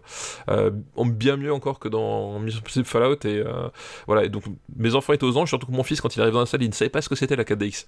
Donc je lui ai dit, écoute, assieds-toi sur Ah le waouh, fauteuil. ah waouh, waouh. Ah, il savait pas du tout. Et tu lui as pas dit, euh, viens avec des vêtements, euh, tu t'en fous quoi. Non, non, non, je, je lui ai dit, écoute, la seule chose que je peux te dire, c'est reste dans le fauteuil, ne, ne te lève pas. et, tu, et tu vas voir ce qui va se passer. Quoi. Euh, bon, il a très vite de- deviné quand, quand il a vu la, la structure des fauteuils, quand il a vu qu'il y avait des vérins et tout, voilà, il est... mais il, il est arrivé. Ah, mais il, devait- il a dû kiffer lui. eh ben, il a surkiffé, évidemment. Euh, Et ta il fille? Bah, ma fille, comme euh, elle, elle voudrait faire euh, l'école de, de l'aviation civile, si tu veux, Mais Bah. ouais, mais ça, pour elle, pour elle, c'est- ça doit être génial quand même. Bah voilà, c'est un peu le film rêvé. Et, euh, et au-delà de, voilà, au-delà de la KDX, en fait, c'est c'est un film donc qui quand même réussit à te proposer des scènes d'action. du- d'une immersion, enfin voilà, le, le, le- je, je rêve de voir un making of, c'est-à-dire que tu, tu sens qu'ils ont utilisé au maximum des images euh, de prise de vue réelle, c'est-à-dire que t'as, t'as- plein, Ah ouais, ça se voit. hein. le- le- tous les, tous les plans qui sont accrochés au, au, au carlingue ou qui sont dans le cockpit avec, euh, avec euh, en, en frontal, etc. euh, tu, tu vois qu'ils qu'ils ont ils ont passé beaucoup de temps à mettre au point des, des prises de vue euh, réelles avec les acteurs et peut-être des, pi- des pilotes dissimulés, mais ça c'est pas c'est pas le problème. Ah non, Euh, les, les pilotes sont dissimulés, ils n'ont pas le droit de toucher. Voilà, un- voilà, Ils n'ont pas le droit de piloter. Voilà. Mais par contre, euh, ils sont dans des. C'est d'ailleurs pour ça qu'ils ils pilotent des F-18. Hein. C'est parce que. Oui, c'est un, ça, double, c'est un double cockpit, voilà, qui, Bah qui ouais. peuvent. Euh, donc, et, et- mais du coup, tu, tu sens qu'ils ont beaucoup investi là-dedans et que évidemment c'est mélangé avec des images de synthèse à certains moments. Mais le truc, c'est que la, la, la, la, fusion des techniques, c'est-à-dire est, euh, est vraiment impeccable. C'est-à-dire que voilà, je, serais vraiment curieux de voir jusqu'où ils ont pu pousser les limites de la prise de vue réelle sur euh, sur certains certains plans. Euh, parce qu'en plus là, pour le coup, l'œil de Joseph Kosinski, donc qui a fait des études d'architecture, euh, voilà, c'est un, cinéaste, très très très symétrique. Il adore ça. Enfin, on en avait parlé. Pour moi, c'est un vrai. C'est un, plus un directeur photo presque à la Oui, oui, et, c'est ce qu'on avait dit d'ailleurs quand on avait parlé de, de son trône, hein, Tron Legacy. Euh, voilà, c'est c'est un film de directeur photo. Euh, sauf que là, le truc, effectivement. Euh, Enfin, son œil bénéficie vraiment à la beauté des plans, c'est-à-dire que euh, il, fi- il filme ça de, avec un- une précision qui, est, assez folle et qui a, un vrai sens esthétique, mais le, rythme et le montage font que euh, du coup on a on on a moins le côté démonstration de juste de de beauté contemplative pour mais plus au service du film. Et, euh, et d'ailleurs j'ai même vu à un moment donné un hommage à Da- Damien Chazelle parce que c'est pas possible que il ait pas vu First Man. Il y a une séquence entière où, euh, où, j'ai revu First Man et j'étais et j'étais content parce que pour moi First Man c'est quand même un, des plus grands films sur euh, euh, sur le, sur le, vol l'aviation euh, qui, qui qui était fait. Euh, voilà et il reprend ces, ces choses là à sa sauce enfin voilà et ça fonctionne très très bien. C'est parfois très très con faut quand même le dire ce qui est c'est à dire que voilà Ah, on est ouais, c'est- c'est c'est parfois bête à bouffer du foin. ouais. c'est c'est parfois très très con. Ça reste un, un, un, un film de propagande parce que évidemment là pour le coup euh, l'armée a donné son autorisation et c'était d'ailleurs le la- le credo de Tom Cruise, c'est-à-dire qu'effectivement lui il voulait le faire parce qu'il voulait utiliser les, les avions de l'armée. Donc euh, voilà, on, est sur un récit avec euh, avec voilà ces, ces espèces de tare un peu génétique de ce que de ce que pète un Top Gun, c'est-à-dire un, un film à la gloire de de- d'une école de pilotage de l'armée américaine. Euh, donc bon, il y a ça, mais par contre les scènes d'action sont toutes fabuleuses. Enfin vraiment c'est un truc, euh, je, je pense qu'il va falloir s'accrocher pour demain refaire un film d'action avec des séquences de vol qui, qui sont aussi réussies que ça. Euh, et j'inclus tous les tous les Marvel, tous les Iron Man, machin. Enfin ce, que ce qu'arrive à te faire sentir ce film, c'est-à-dire ce, ce, ce côté ce côté viscéral, ce côté effectivement on frôle le sol, même si effectivement le, le sol est numérique, j'en sais rien. Enfin tu vois, je sais même pas comment ça a été filmé. Euh, tu t'en fous, mais ce qu'il arrive à te faire ressentir quand même, c'est un truc. euh, Ouais, il y a des moments où tu fais. voilà, des moments où, tu as des vrais frissons de, de, de, peur. Et, et- et ce qui est génial, c'est que je- tu sens que les acteurs étaient vraiment dans l'avion. C'est-à-dire qu'il y y a plein de moments où, euh, sur, sur ta- certaines accélérations, certains jets, tu, tu vois, ils ont, ils ont ces réflexes de poser les mains sur, la, sur, la, sur le cockpit. Euh, euh, genre, putain, je me suis fait surprendre. Et t'as. Sais, c'est des petits trucs comme ça qui te font dire, ah oui, effectivement, euh, les mecs étaient à fond dedans. Euh, pareil, à un moment donné, quand ils se prennent des jets, alors évidemment, ils les ont pas emmenés à fa- faire apprendre 9, 10 G comme euh, comme c'est dans le scénario, mais tu sens qu'ils sont prêts au moins 3 ou 4 G dans la gueule et qu'ils ont pas l'habitude et tu vois les visages déformés, tu sais, le, le, le, le, le, le- le côté, la, la tête qui rentre dans le dans- entre les épaules et tout ça. Enfin, tu, voilà, tu sens que physiquement ils sont là, tu sens que physiquement ça se passe et, euh, et c'est parfaitement retranscrit et c'est ça que j'attendais en fait c'est à dire que je m'attendais pas à un conte philosophique euh, voilà je m'attendais à ce que au moins les Moi, j'aurais espéré. Moi, j'espérais un conte philosophique. Je ouais c'est ça Non, mais ce que je veux dire, c'est qu'une fois que tu as admis euh, tous ces trucs-là, euh, c'est- moi, c'est ce que je disais dans After Eight, en fait. Je pense que euh, c'est un film bien, c'est un film très intéressant sur sur plein d'aspects. Par exemple, c'est un film sur la relation entre un père et un fils, en fait. oui, Par- bah oui. Et c'est ça qui est assez intéressant, en fait. C'est le, bah, c'est le fils qui n'a pas eu, c'est le père qui n'a pas eu. Oui, et- et, et et c'est ce que finalement, et finalement, le, but de ce film, c'est de montrer à quel point c'est rigolo de faire un ride avec son père, quoi.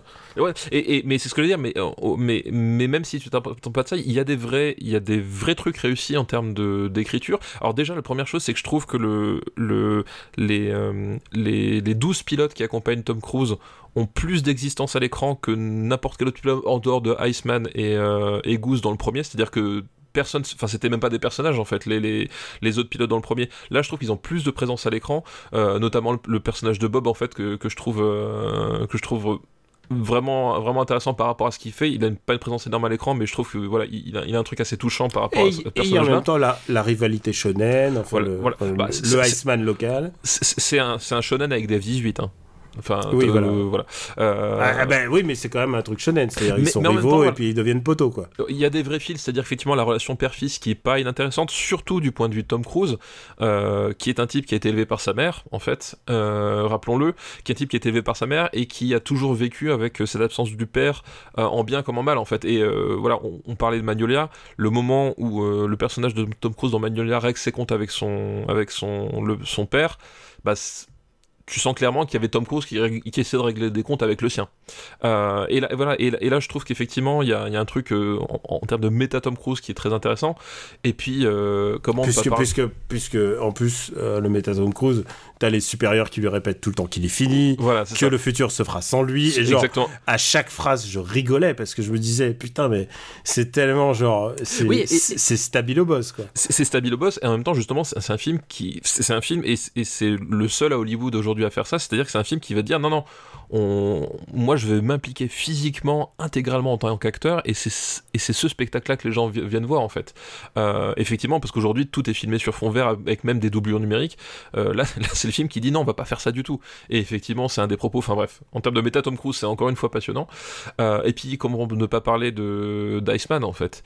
Voilà, enfin, il y a des vrais. Voilà, le, le perso- Une bonne, une bonne utilisation d'Iceman. Ouais, de- une super utilisation d'Iceman. Euh, alors évidemment, le personnage de Jennifer Connelly, honnêtement, tu l'enlèves du récit, ça ne change rien. D'ailleurs, c'est- drôle. D'ailleurs, d'ailleurs, à tel point que euh, quand il y a une scène d'amour, euh, on. tout, tout, tout, Oui, et c'est fini. Et, et- mais d'ailleurs, c'est le, le seul truc qui a énervé ma fille, hein, c'est qu'elle m'a regardé, elle m'a fait Putain, ces Américains, faut toujours qu'ils foutent des romances à la con dans leurs films. Donc tu vois. Ouais, mais il, fa- il fallait, il, il fallait un truc du genre Voilà, bon. d'apaisement. Mais bon, voilà. Bon, bref, du coup, le personnage la, de. scè- la scène d'ouverture, putain, la scène d'ouverture. La scène le- d'ouverture, elle, est- elle, elle est ouf. Elle, est- elle, est, elle est géniale. Et genre, il fait non, non, on n'y va pas. Donc voilà, et, et il arrive quand même à faire certains trucs. Donc c'est-à-dire que voilà, je, je- moi je le trouve largement supérieur à- au premier Top Gun que j'apprécie pas forcément en fait, Euh, parce que je trouve que voilà, il- en fait tout ce que promettait le premier Top Gun, bah tu l'as là, sauf en vraiment réussi. Et euh, quel ride, quel ride. Et, Euh, et- et je vais te soumettre ma, ma théorie, et c'est celle que j'ai évoquée dans After Eight. Mais pour moi, en fait, ce Top Gun, c'est le Dark Reboot. C'est le reboot de la franchise. Et en fait, il y en a eu cinq autres. C'est comme Rocky. Oui. Dans les années 80, en fait, il y, a eu, il, y a eu, il y a eu Top Gun 2, Top Gun 3, Top ouais, Gun vois ce que tu veux 4. dire, ouais. Et à chaque fois, ils étaient tous un peu moins bien, et genre tous un peu racistes, et tous un peu moins bien, et genre, et au bout d'un moment, et là, c'est le dark reboot avec plus de sang, c'est le fils et tout, genre, c'est c'est- genre, c'est tous les stigmates du reboot d'une franchise des années 80 qui a roublardisé. Et pour moi, en fait, genre, j'aime bien, j'aime bien compléter en fait cette histoire que on n'a pas eu pendant des années, et euh, ça m'emplit de joie. Je pense Non, que voilà. ce film Et- a apporté beaucoup plus de joie que j'aurais imaginé. hein. Non, mais c'est ça, et je trouve que voilà, donc il, il- il a, il a évidemment ses défauts, et- etc. Mais euh, en termes de, de blockbuster, de spectacle, il y a quand même un truc qui réussit, qui touche du doigt que, peu de blockbusters euh, arrivent, à toucher quoi.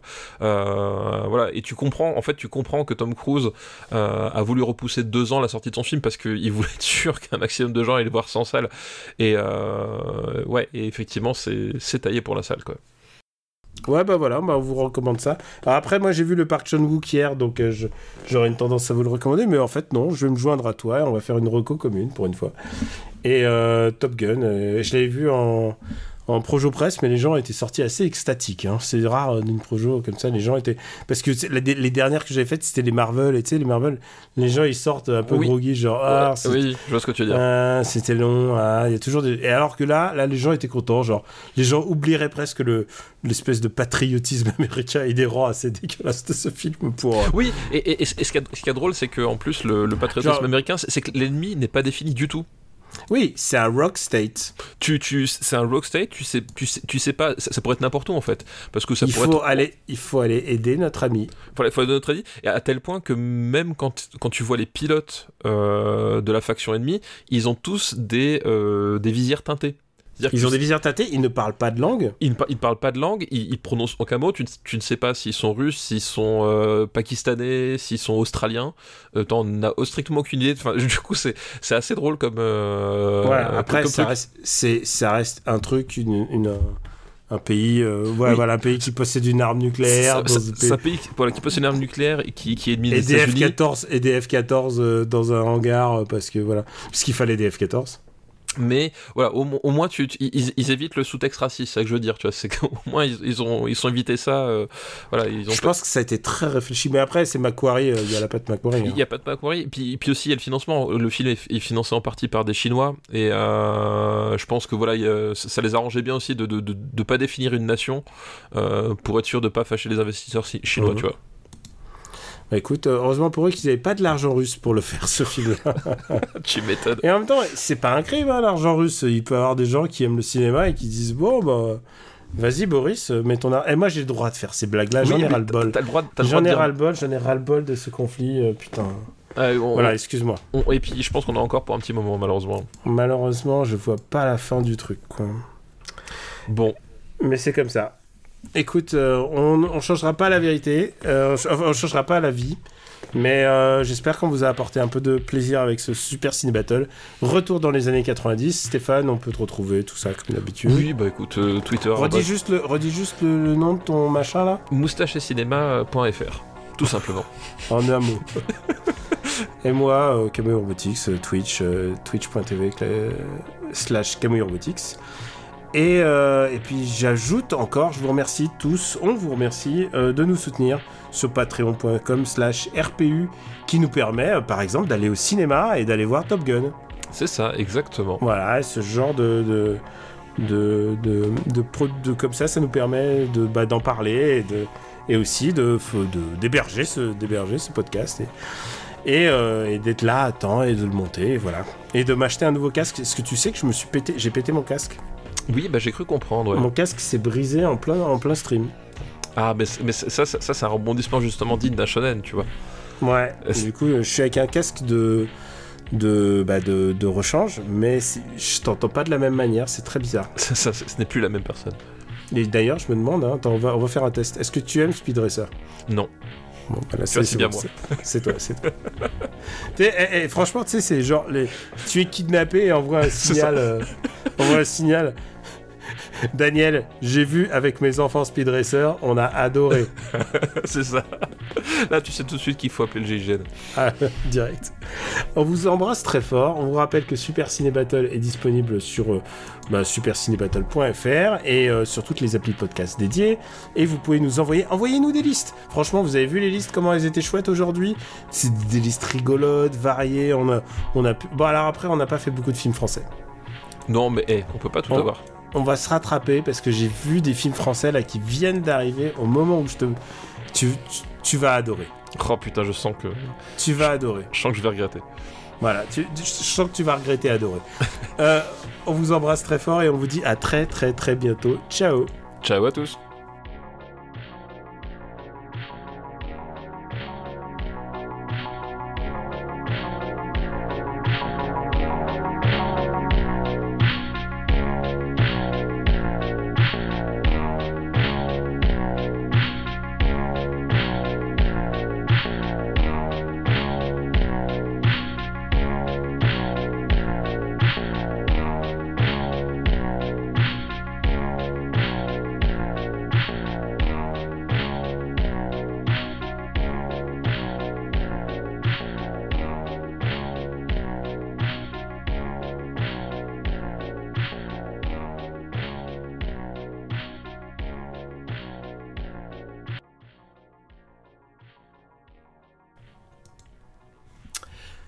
Super Ciné Battle, c'est le podcast où nous établissons le classement ultime du cinéma. Nous prenons vos listes de films que vous nous adressez pour les classer du meilleur au pire afin.